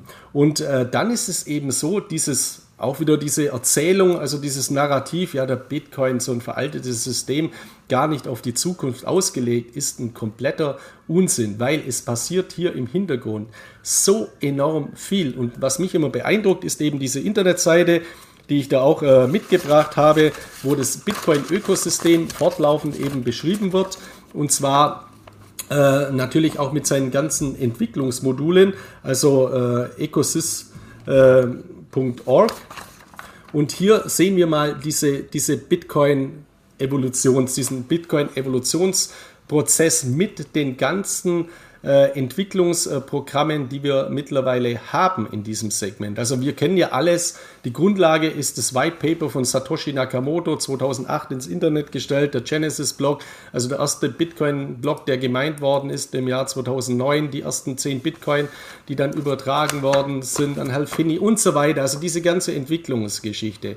Aber wenn jetzt immer behauptet wird, ja, diese Blockchain löst das Problem und diese neue Blockchain löst das Problem und so weiter, grundlegend gilt, alles, was andere sagen, behaupten können zu können, ist grundlegend auch über die Bitcoin-Blockchain darstellbar. Ob dann die Skalierbarkeit und die Schnelligkeit und die Kosten alle so im Griff zu behalten sind, ist eine andere Frage. Aber auch daran wird eben gearbeitet im Zahlungsverkehrsbereich, beispielsweise über das Lightning-Netzwerk oder über diese Segmente und Softforks, die eben dann implementiert worden sind, wie beispielsweise Taproot oder Tarot in späterer Folge, an dem jetzt gearbeitet wird durch Funktionalitäten. Und dieses Tarot würde dann eben dazu führen oder führt dazu, dass eben auch DeFi-Anwendungen über die Bitcoin-Blockchain darstellbar sind, dass auch Smart Contracts über die Bitcoin-Blockchain darstellbar sind. Lightning, dass Zahlungsverkehr zu marginalen Konditionen, zu marginalen Kosten eben sehr schnell über die Bitcoin-Blockchain darstellbar sind. Also man braucht jetzt nicht die 85. Kryptowährung oder die 2000. oder 15.000. Grundlegend der Bitcoin ist innovativ genug, alles sukzessive auch darstellen zu können. Das heißt jetzt aber nicht, dass ich sage, ja, okay, dann nur Bitcoin, sondern auch Blockchains wie Ethereum und viele weitere haben auch ihre Berechtigung und haben auch ihre Chancen. Also ich würde auch jetzt kein Klumpenrisiko hier bilden, nur auf den Bitcoin zu setzen, aber diese Erzählung zu alt, zu wenig innovativ, ist eben nicht gerechtfertigt. Und deswegen lohnt sich auch immer mal der regelmäßige Blick auf diese Internetseite, äh, wo auch fortlaufend im Blog eben beschrieben wird, was wird denn jetzt gerade wieder eingeführt. Klar, das ist jetzt vielleicht auch für, für Techniker äh, stärker interessant. Und ich lese mir jetzt auch nicht wirklich jeden äh, Bericht durch, weil da, da, kann man den ganzen Tag dran lesen, bis man das alles mal äh, durchgearbeitet hat. Aber für mich ist es immer ganz hilfreich, mal einen Blick drauf zu, zu werfen, was passiert denn dort alles und welche Möglichkeiten sind eben Existenz und welche Flexibilität ist eben auch vorhanden dennoch auf sich verändernde Rahmenbedingungen und neue Innovationen, Stichwort Metaverse, Internet of Things und so weiter, Smart Contracts zu reagieren und diese zu implementieren. Also das auch mal ein ganz, ganz wichtiges Segment. Der Bitcoin, der Bitcoin, der Bitcoin ist das Basisinvestment nicht nur als Kryptowelt-Leitwährung, sondern als, auch, als, als, als Basislayer, aus dem so vieles hervorgegangen ist und der wird eben hier eine ganz, ganz Rolle, äh, große Rolle auch eben in der Zukunft spielen. Kannst du vielleicht noch ein paar Worte zu diesen, du hast gerade angesprochen, wenn nach Taproot auch Tarot installiert wird, könnten theoretisch auch Smart Contracts funktionieren. Also das heißt wirklich, wir haben dann einen Standard, der ähnlich wie der ERC20 wäre, oder ist es ein eigener Standard? Sind die irgendwo kompatibel zueinander? Weil es ist immer ganz wichtig, dass man nicht das 18. Mal eine neue Sprache sprechen müsste. Also die sind, das ist ein eigenständiger Standard natürlich, aber es ist vergleichbar eben mit dem ERC20 äh. Also auch dieses äh, Format wird hier eben äh, dann in, in, dieser Ähnlichkeit umsetzbar sein. Und grundsätzlich ist es ja so, wir werden ja auch in, in Zukunft Multi-Blockchain-Modelle sehen. Das heißt, entweder wird das dann über, äh, über bestimmte Blockchains eben dargestellt, aber in Zukunft gehe ich eben davon aus, dass die Blockchains, die sich durchsetzen, auch ineinander eine Interoperabilität aufweisen werden, sodass dann eben auch äh, Kryptowährungen übertragbar oder swapbar in diesem Zusammenhang sind. Also hier werden wir auch noch sehr, sehr viele positive Entwicklungsschritte eben sehen. Aber auch diese ganzen Entwicklungsschritte, die derzeit eben im Hintergrund ablaufen, die sind ja enorm wichtig, aber gehen, interessiert ja kein Mensch momentan. Also wenn der Bitcoin am Tag 20% fällt und ich komme da mit so einer Grafik und erzähle, wie toll alles läuft, das ist eben nicht besonders interessant, weil man macht lieber eine Schlagzeile beim YouTube-Video Blutbad oder sonst was. Das äh, wird äh, geklickt, aber in so einem Rahmen, wie wir es machen, natürlich auch mit unserer Breite, ist es dennoch wichtig, dass den, den Investoren eben oder den, denjenigen, die sich eben mit Kryptowährungen befassen, aufzuzeigen, dass es was ganz, ganz Wichtiges ist. Und die Kryptoökonomie ist eben kein 100-Meter-Lauf, sondern ein Marathon. Und äh, beim Marathon ist es eben so, dass man da nicht durchsprinten kann, sondern äh, man muss sich das eben einteilen und es wichtig ist, dass man eben dann die Kondition hat, das Ganze durchzuhalten. Und für einen Krypto-Investor ist es eben auch so, er braucht die Kondition, das mental und auch monetär eben durchzuhalten. Und das war mir oder ist mir halt ganz, ganz wichtig, das auch immer mal wieder rüberzubringen. Beim Thema Durchhalten fällt mir da gerade was anderes ein. Wir hatten ja schon vor Ewigkeiten darüber gesprochen, dass Facebook ja selber was im Thema Krypto machen will. Dann waren sie erst in der Schweiz, dann kamen sie wieder zurück nach USA, weil sie in der Schweiz nicht ganz so das Umfeld vorgefunden haben, sie gehabt haben oder sich gehofft haben. Halten Sie durch? Gibt es neue Nachrichten von Meta zum Thema Kryptos? Äh, sind Sie weiter dran oder kann man das Thema dort abhaken? die waren nie weg. Also die waren nie weg und äh, das sind ja auch dann immer so Medienberichte. Äh, also ich habe da auch mal wieder ein paar herausgeschrieben. Äh, also Facebook-Währung Diem, das gescheiterte Geld.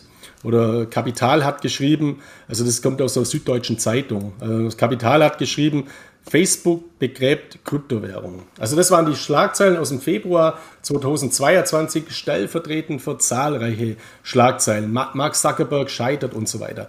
In Amerika gibt es dann eine andere Mentalität zum Thema Scheitern. Also bei uns, wenn man mal Insolvenz anmeldet oder scheitert, dann, dann ist man ja lange verbrannt oder fast schon ein bisschen äh, gebrandmarkt. Man ist gescheitert. Scheitern gehört zum Leben dazu. Also, dass man mal ein Projekt macht, wo schief geht, ja, das gehört doch dazu, wenn ich viele Dinge mache oder wenn ich neue Wege versuche zu gehen, dann werde ich auch scheitern. Und es zählt auch bei meinen Investments dazu. Ich bin mir bewusst, bei meinen Krypto-Investments, also außerhalb von Bitcoin und Ethereum, sage ich mal, oder von ein paar größeren noch dazu, aber werde ich auch mit einigen totalen Schiffbruch erleiden, wie so ein Venture Capital Investor. Aber diejenigen, wo sich durchsetzen, so wie die Amazon aus dem Jahr 2002, ja, die werden halt derartige Gewinne abwerfen, die alles andere mehr als überkompensieren. Und diese Mentalität, muss auch jeder Privatinvestor in sich tragen, dass Verluste, auch Totalverluste, eben dazugehören. Nur darf mich halt der Totalverlust emotional nicht komplett aus der Bahn schmeißen und natürlich auch monetär nicht,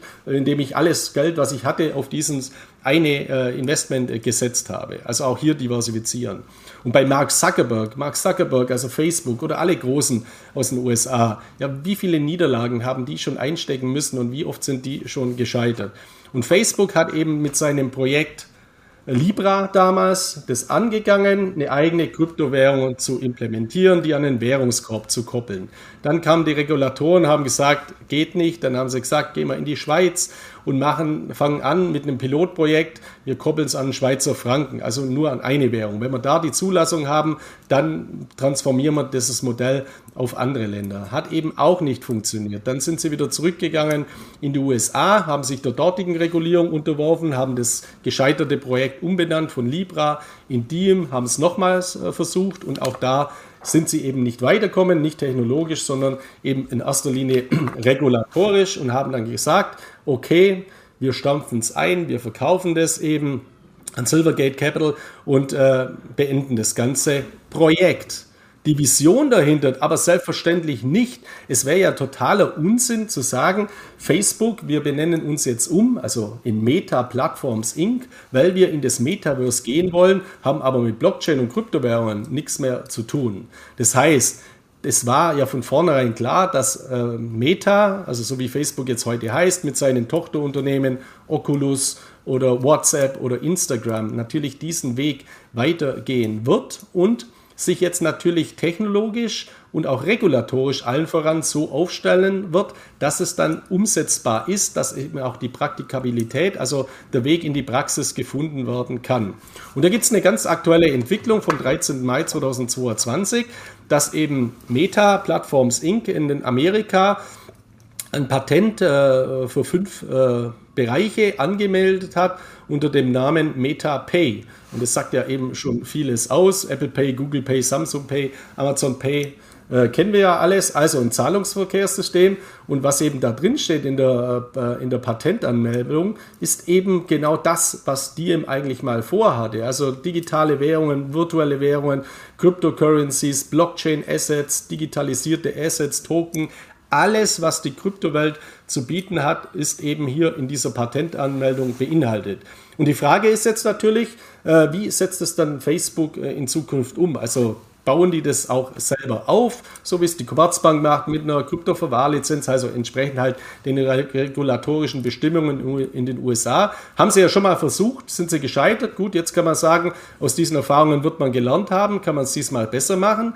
Und was ich mir eben sehr, sehr gut vorstellen kann, das ist jetzt rein meine Vermutung, gibt es überhaupt keine Anzeichen dafür oder offiziellen Verlautbarungen, ist das Facebook das macht, was sie in der Vergangenheit auch schon gemacht haben. Das heißt, Facebook hat ähm, sein, sein Bereich Facebook immer weiterentwickelt, aber hat dann eben, wenn es bestimmte Bereiche äh, gab, die man nicht weitergekommen ist, beziehungsweise es schon jemand gab, das einen gigantischen Vorsprung gehabt hat, einfach gekauft. Das haben sie eben gemacht mit Instagram, mit WhatsApp, die haben sie für Milliardenbeträge gekauft.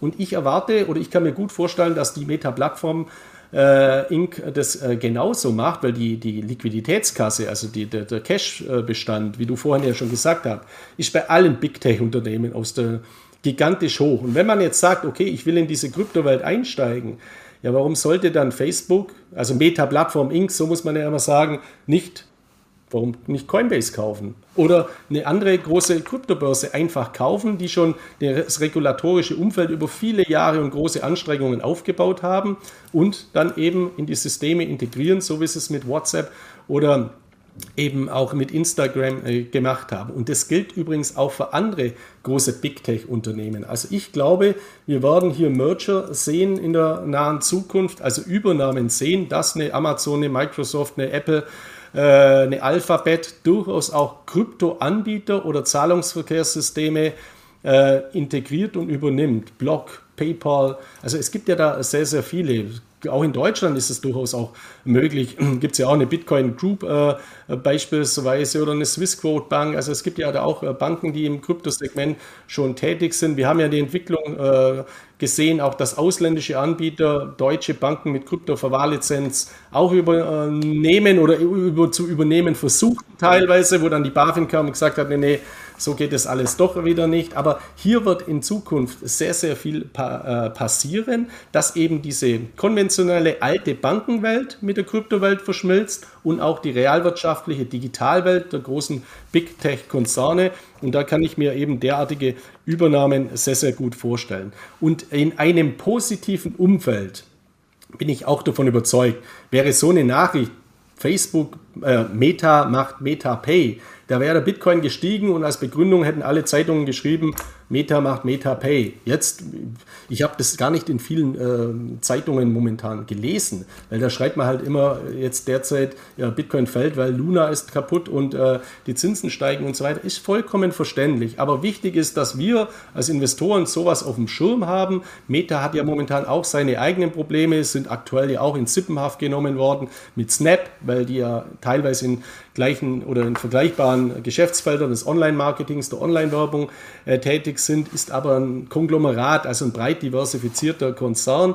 Und auch dort gehören eben derartige Kursrückgänge auch äh, dazu. Aber tendenziell hat sich an der Einschätzung bzw. am Weg von Meta-Plattforms nichts geändert, in dieses Metaverse, das Internet der Dinge vorzustoßen und da natürlich auch Blockchain-basierte Anwendungen zu liefern für virtuelle Realitäten, virtuelle Räume, aber eben auch digitale Währungen. Deswegen eine ganz, ganz positive Entwicklung, derzeit nicht beachtet, aber langfristig ganz, ganz wichtig.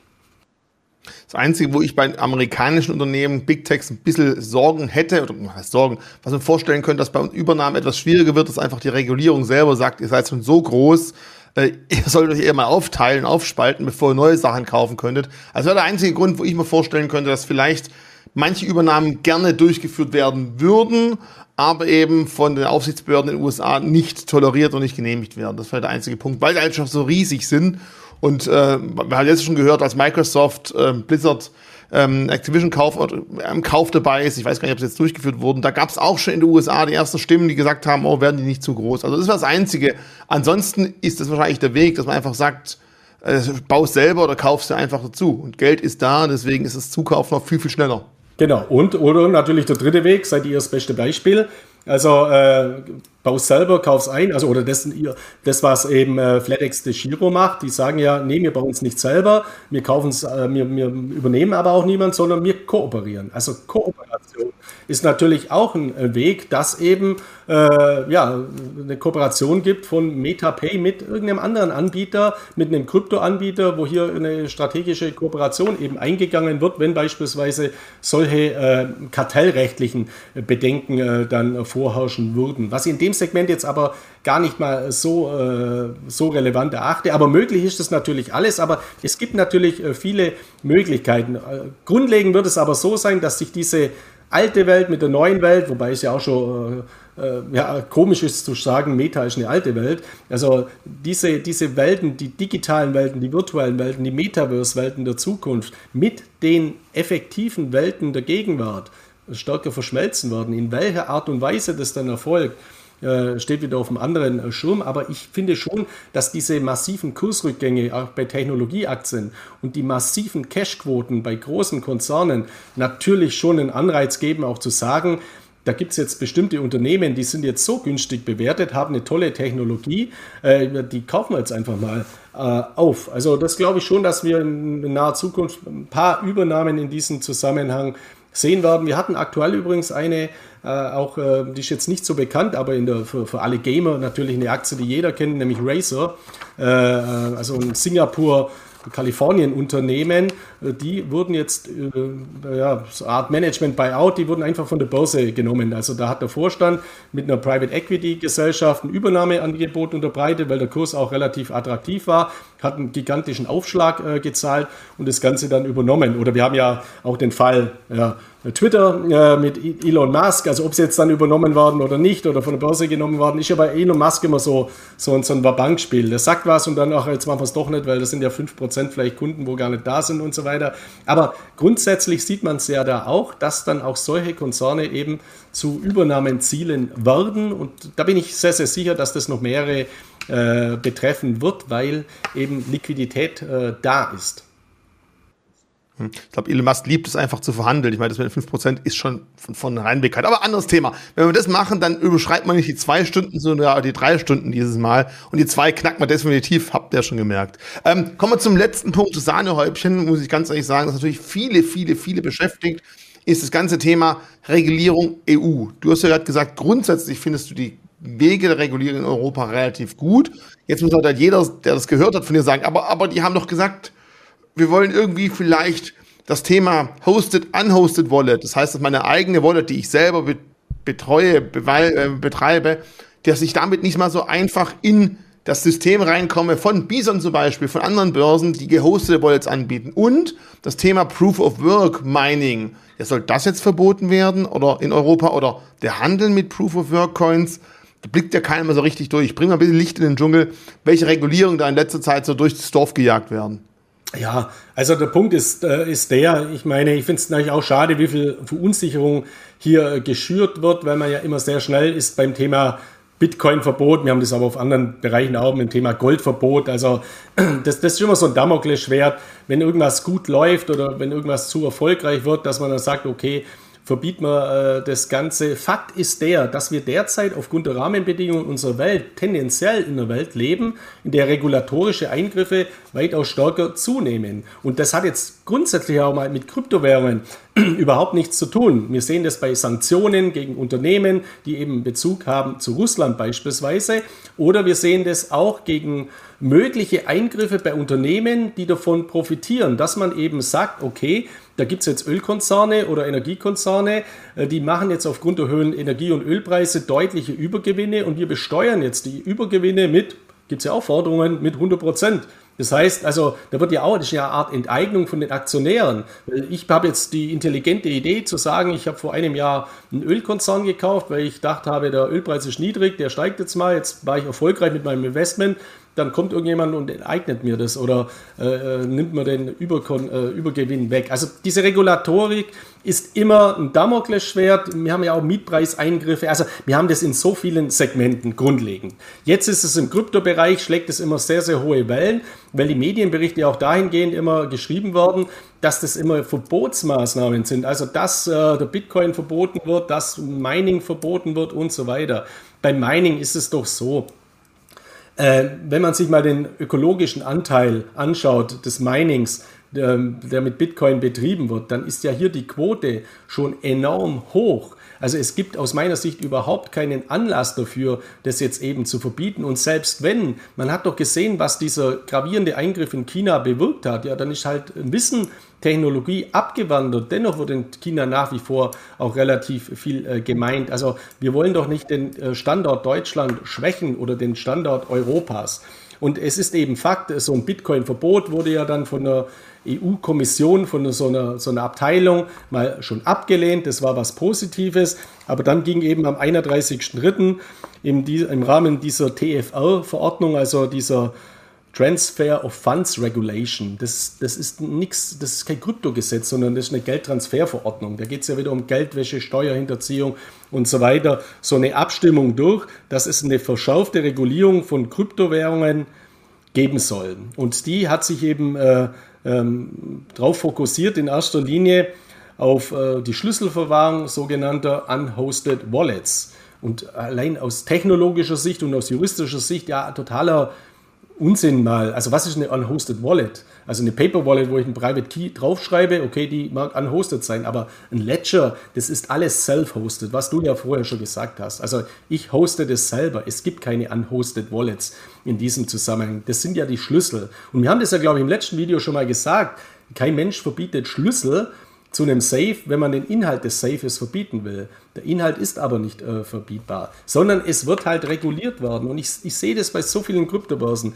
Mittelherkunftsnachweise. Und ob jetzt die, der, ob ich jetzt von der Binance oder von einer asiatischen Kryptobörse zu einer europäischen Kryptobörse Coin schicke, da wird sofort ein Mittelherkunftsnachweis verlangt. Und ob ich das jetzt von der unhosted Wallet, also von der self-hosted Wallet schicke, genauso. Also die Schnittstellen werden reguliert werden und die Schnittstellen, das sage ich ja schon seit Jahren, muss jeder selber auch ähm, für sich eben ordnungsgemäß managen in Form von KYC und da, wo ich kein KYC habe, muss ich Dokumentationen führen. Zum einen regulatorischerseits Geldwäsche, äh, diese Thematik und zum einen natürlich äh, steuerlicherseits, weil irgendwann kommt mal die Frage, wo kommt denn das jetzt alles auf einmal her und äh, wie wurden die Fristen eingehalten? Das ist was ganz, ganz Entscheidendes.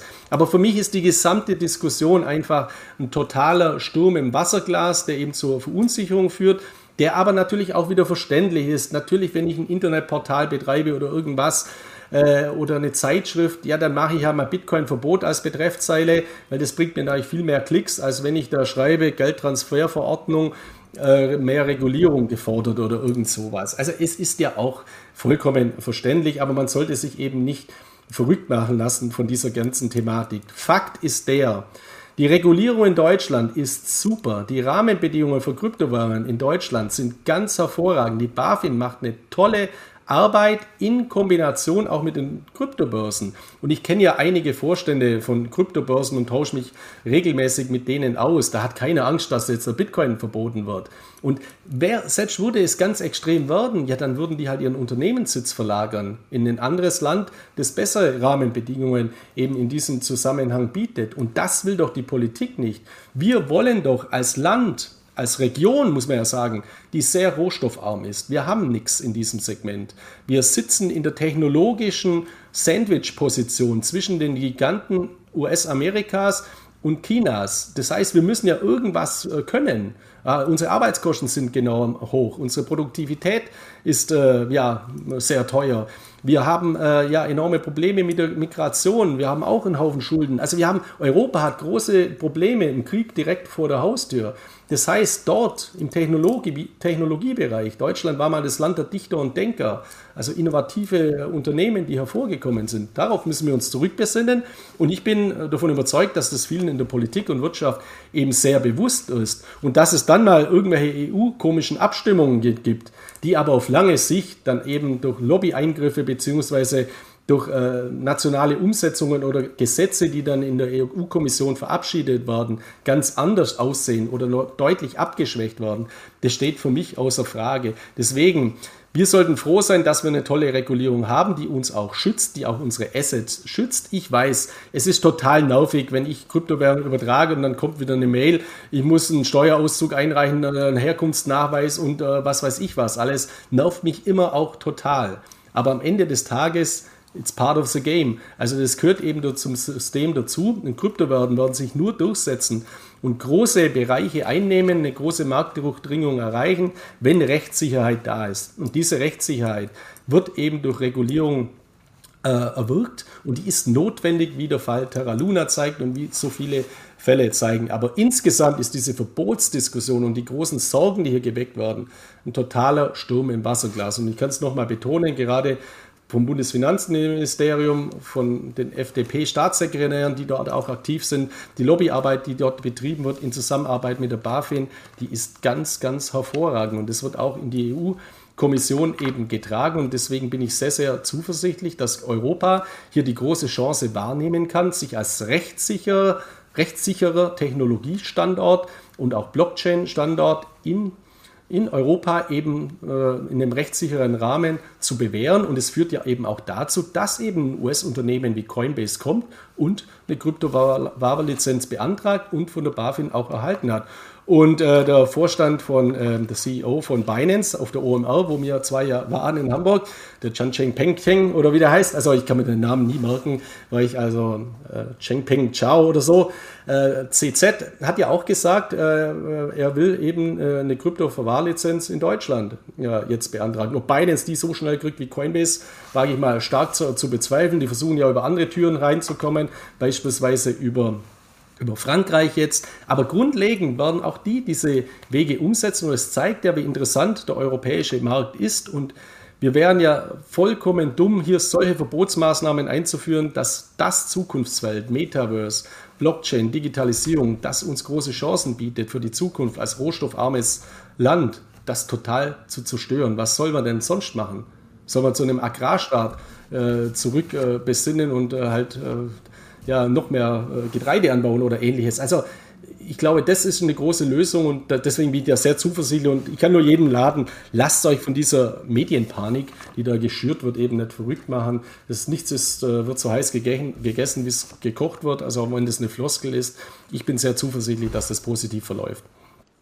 Ich meine, ich verstehe, dass diejenigen Panik haben wollen, die sagen, sie wollen nicht, dass irgendjemand erfährt, dass sie Bitcoin besitzen und welche Menge. Da sind wir wieder bei der Hardcore-Auslegung der Bitcoin-Puristen, weil im Endeffekt geht es ja nicht um hosted, unhosted, ja, nein, wie viel davon, sondern es geht ja eigentlich um eine Wallet, wo man weiß, wer die Wallet besitzt, betreibt oder wo man es nicht weiß. Und was ich mir halt vielleicht auch, bin ich gespannt, vorstellen kann, vielleicht wird sich diese ganzen Wallets, von denen du immer wieder sprichst, die Hardware-Wallets, irgendwann auch dazu gehen, dass die Anbieter dort auch eine Art KYC einbieten. Dann könnte ja vielleicht auch meine bisher self-hosted Wallet trotzdem mit einem KYC-Prozess hinterlegt sein. Dann weiß aber theoretisch, wenn man es genau nimmt, jemand, wer da, was da drauf ist und wer ich bin.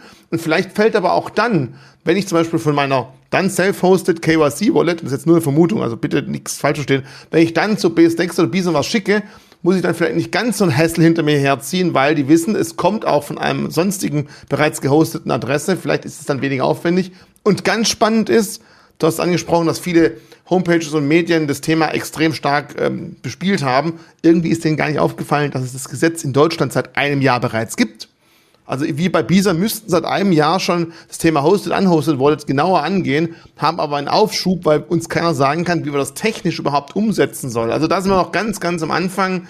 Ähm, Panik ist sicherlich das Falsche. Wir als Bisa müssten sagen, ist ja perfekt, wir bieten Hosted Wallets an. Äh, grundsätzlich sagen wir uns aber eher auch, es ist sinnvoll, dass man eine klare Lösung hat, die auch umsetzbar ist und die von beiden Seiten auch akzeptiert werden kann. Äh, was natürlich nicht sein kann, dass keiner mehr seine eigenen Wallets selber betreiben kann und alles nur noch bei Krypto-Anbietern verwahrt werden kann. Äh, ich glaube, das widerspricht einfach sehr, sehr stark dem Grundgedanken von vielen kryptoökonomischen Ansätzen und da muss man aufpassen, glaube ich. Genau, also Fakt ist einfach der, irgendwann habe ich doch eine Schnittstelle zu einem konventionellen Finanzsystem. Und irgendwann werde ich auch mit Kryptowährungen bezahlen müssen, selbst wenn das mein Gegenpart auch Krypto annimmt, der auch das legitimieren muss, der das auch angeben muss. Ich habe neulich einen Vortrag äh, gehalten, da, hat mich, da wollte mich derjenige, der mich gebucht hat, unbedingt mit Bitcoin bezahlen. Ja, das war ganz einfach, meine Wallet-Adresse anzugeben und da haben wir die Bitcoin überwiesen. Was ist passiert? mein, die habe ich auf eine Kryptobörse überweisen lassen, weil ich eine Dokumentation haben wollte.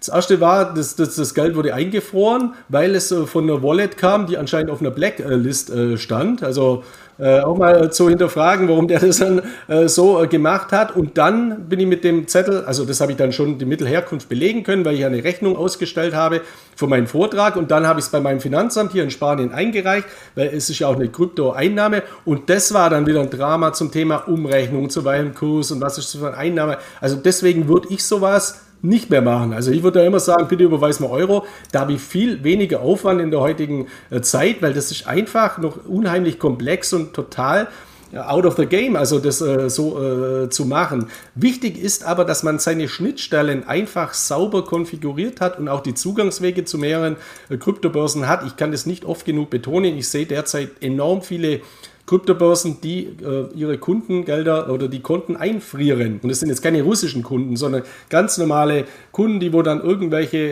äh, Kryptowährungen mal empfangen, die eben nicht direkt vom Bankkonto kommen und gekauft werden, sondern von anderen Wallets und so weiter. Und das gilt übrigens auch bei, bei Edelmetallen. Es gibt so viele Menschen, die kaufen Gold unter 2000 Euro, weil sie da nur anonym kaufen können. Ja, aber irgendwann haben die mal 50.000 Euro und wenn sie es dann mal verkaufen wollen, ja, spätestens da geht doch der Legitimationsprozess an. Und dann geht es genau genauso mit dem Herkunftsprozess und so weiter. Also Deswegen ist das was ganz, ganz Entscheidendes. Und das Ideologische von damals, 2008, im White Paper von Satoshi Nakamoto, wo in den Anfangsjahren irgendwelche Nerds über ihre Notes das geschickt haben, das ist Vergangenheit. Wir sind jetzt in dem großen System und das wollten wir doch. Wir wollten doch nicht, dass Krypto jetzt nur noch unter zwischen irgendwelchen Krypto-Nerds gehandelt wird, sondern wir wollen doch, dass das was ganz, ganz Großes wird und zu was ganz, ganz Großem gehört eben Regulierung dazu. Und wir sollten uns mal hinterfragen, wie transparent sind wir denn allgemein, auch mit unseren Bankkonten, mit allem Möglichen. Und Kryptowährungen sind steuerlich sehr privilegiert. Kryptowährungen sind zu einer Dezentralität privilegiert. Ich bin nicht jemand, eine Zentralinstanz ausgeliefert. Und dass ich das dann dokumentieren muss, das ist für mich eine Kröte, die ich sehr, sehr gerne schlucke, weil sie auch Sicherheit bietet und weil sie natürlich auch Marktwachstum oder Marktpotenzial für die Zukunft mit sich bringen wird. Du sagst es mit ein paar Krypto-Nerds wird halt der Bitcoin-Preis nicht nach oben geschoben, sondern durch die breite Masse, durch die breite Akzeptanz, durch viele auch Banken, äh, Vorgesellschaften, die auch das Kapital bündeln. Nur dann wird der Preis sich wieder nach gegen hier oben drehen und nicht auf der aktuellen Situation verweilen. Von meiner Seite aus, wir haben diesmal knapp die zwei Stunden äh, geknackt, war aber auch wirklich sehr, sehr viel zu sprechen. Mir hat es wieder sehr viel Spaß gemacht. Ich verabschiede mich jetzt mal in den Urlaub. Und danach sehen wir uns wieder und drehen das nächste Krypto-Update. Da kann man sich nicht vorstellen, ich bin nicht nur ein oder zwei Wochen weg. Bis bald. Ciao zusammen. Alles klar. Ciao auch von meiner Seite aus.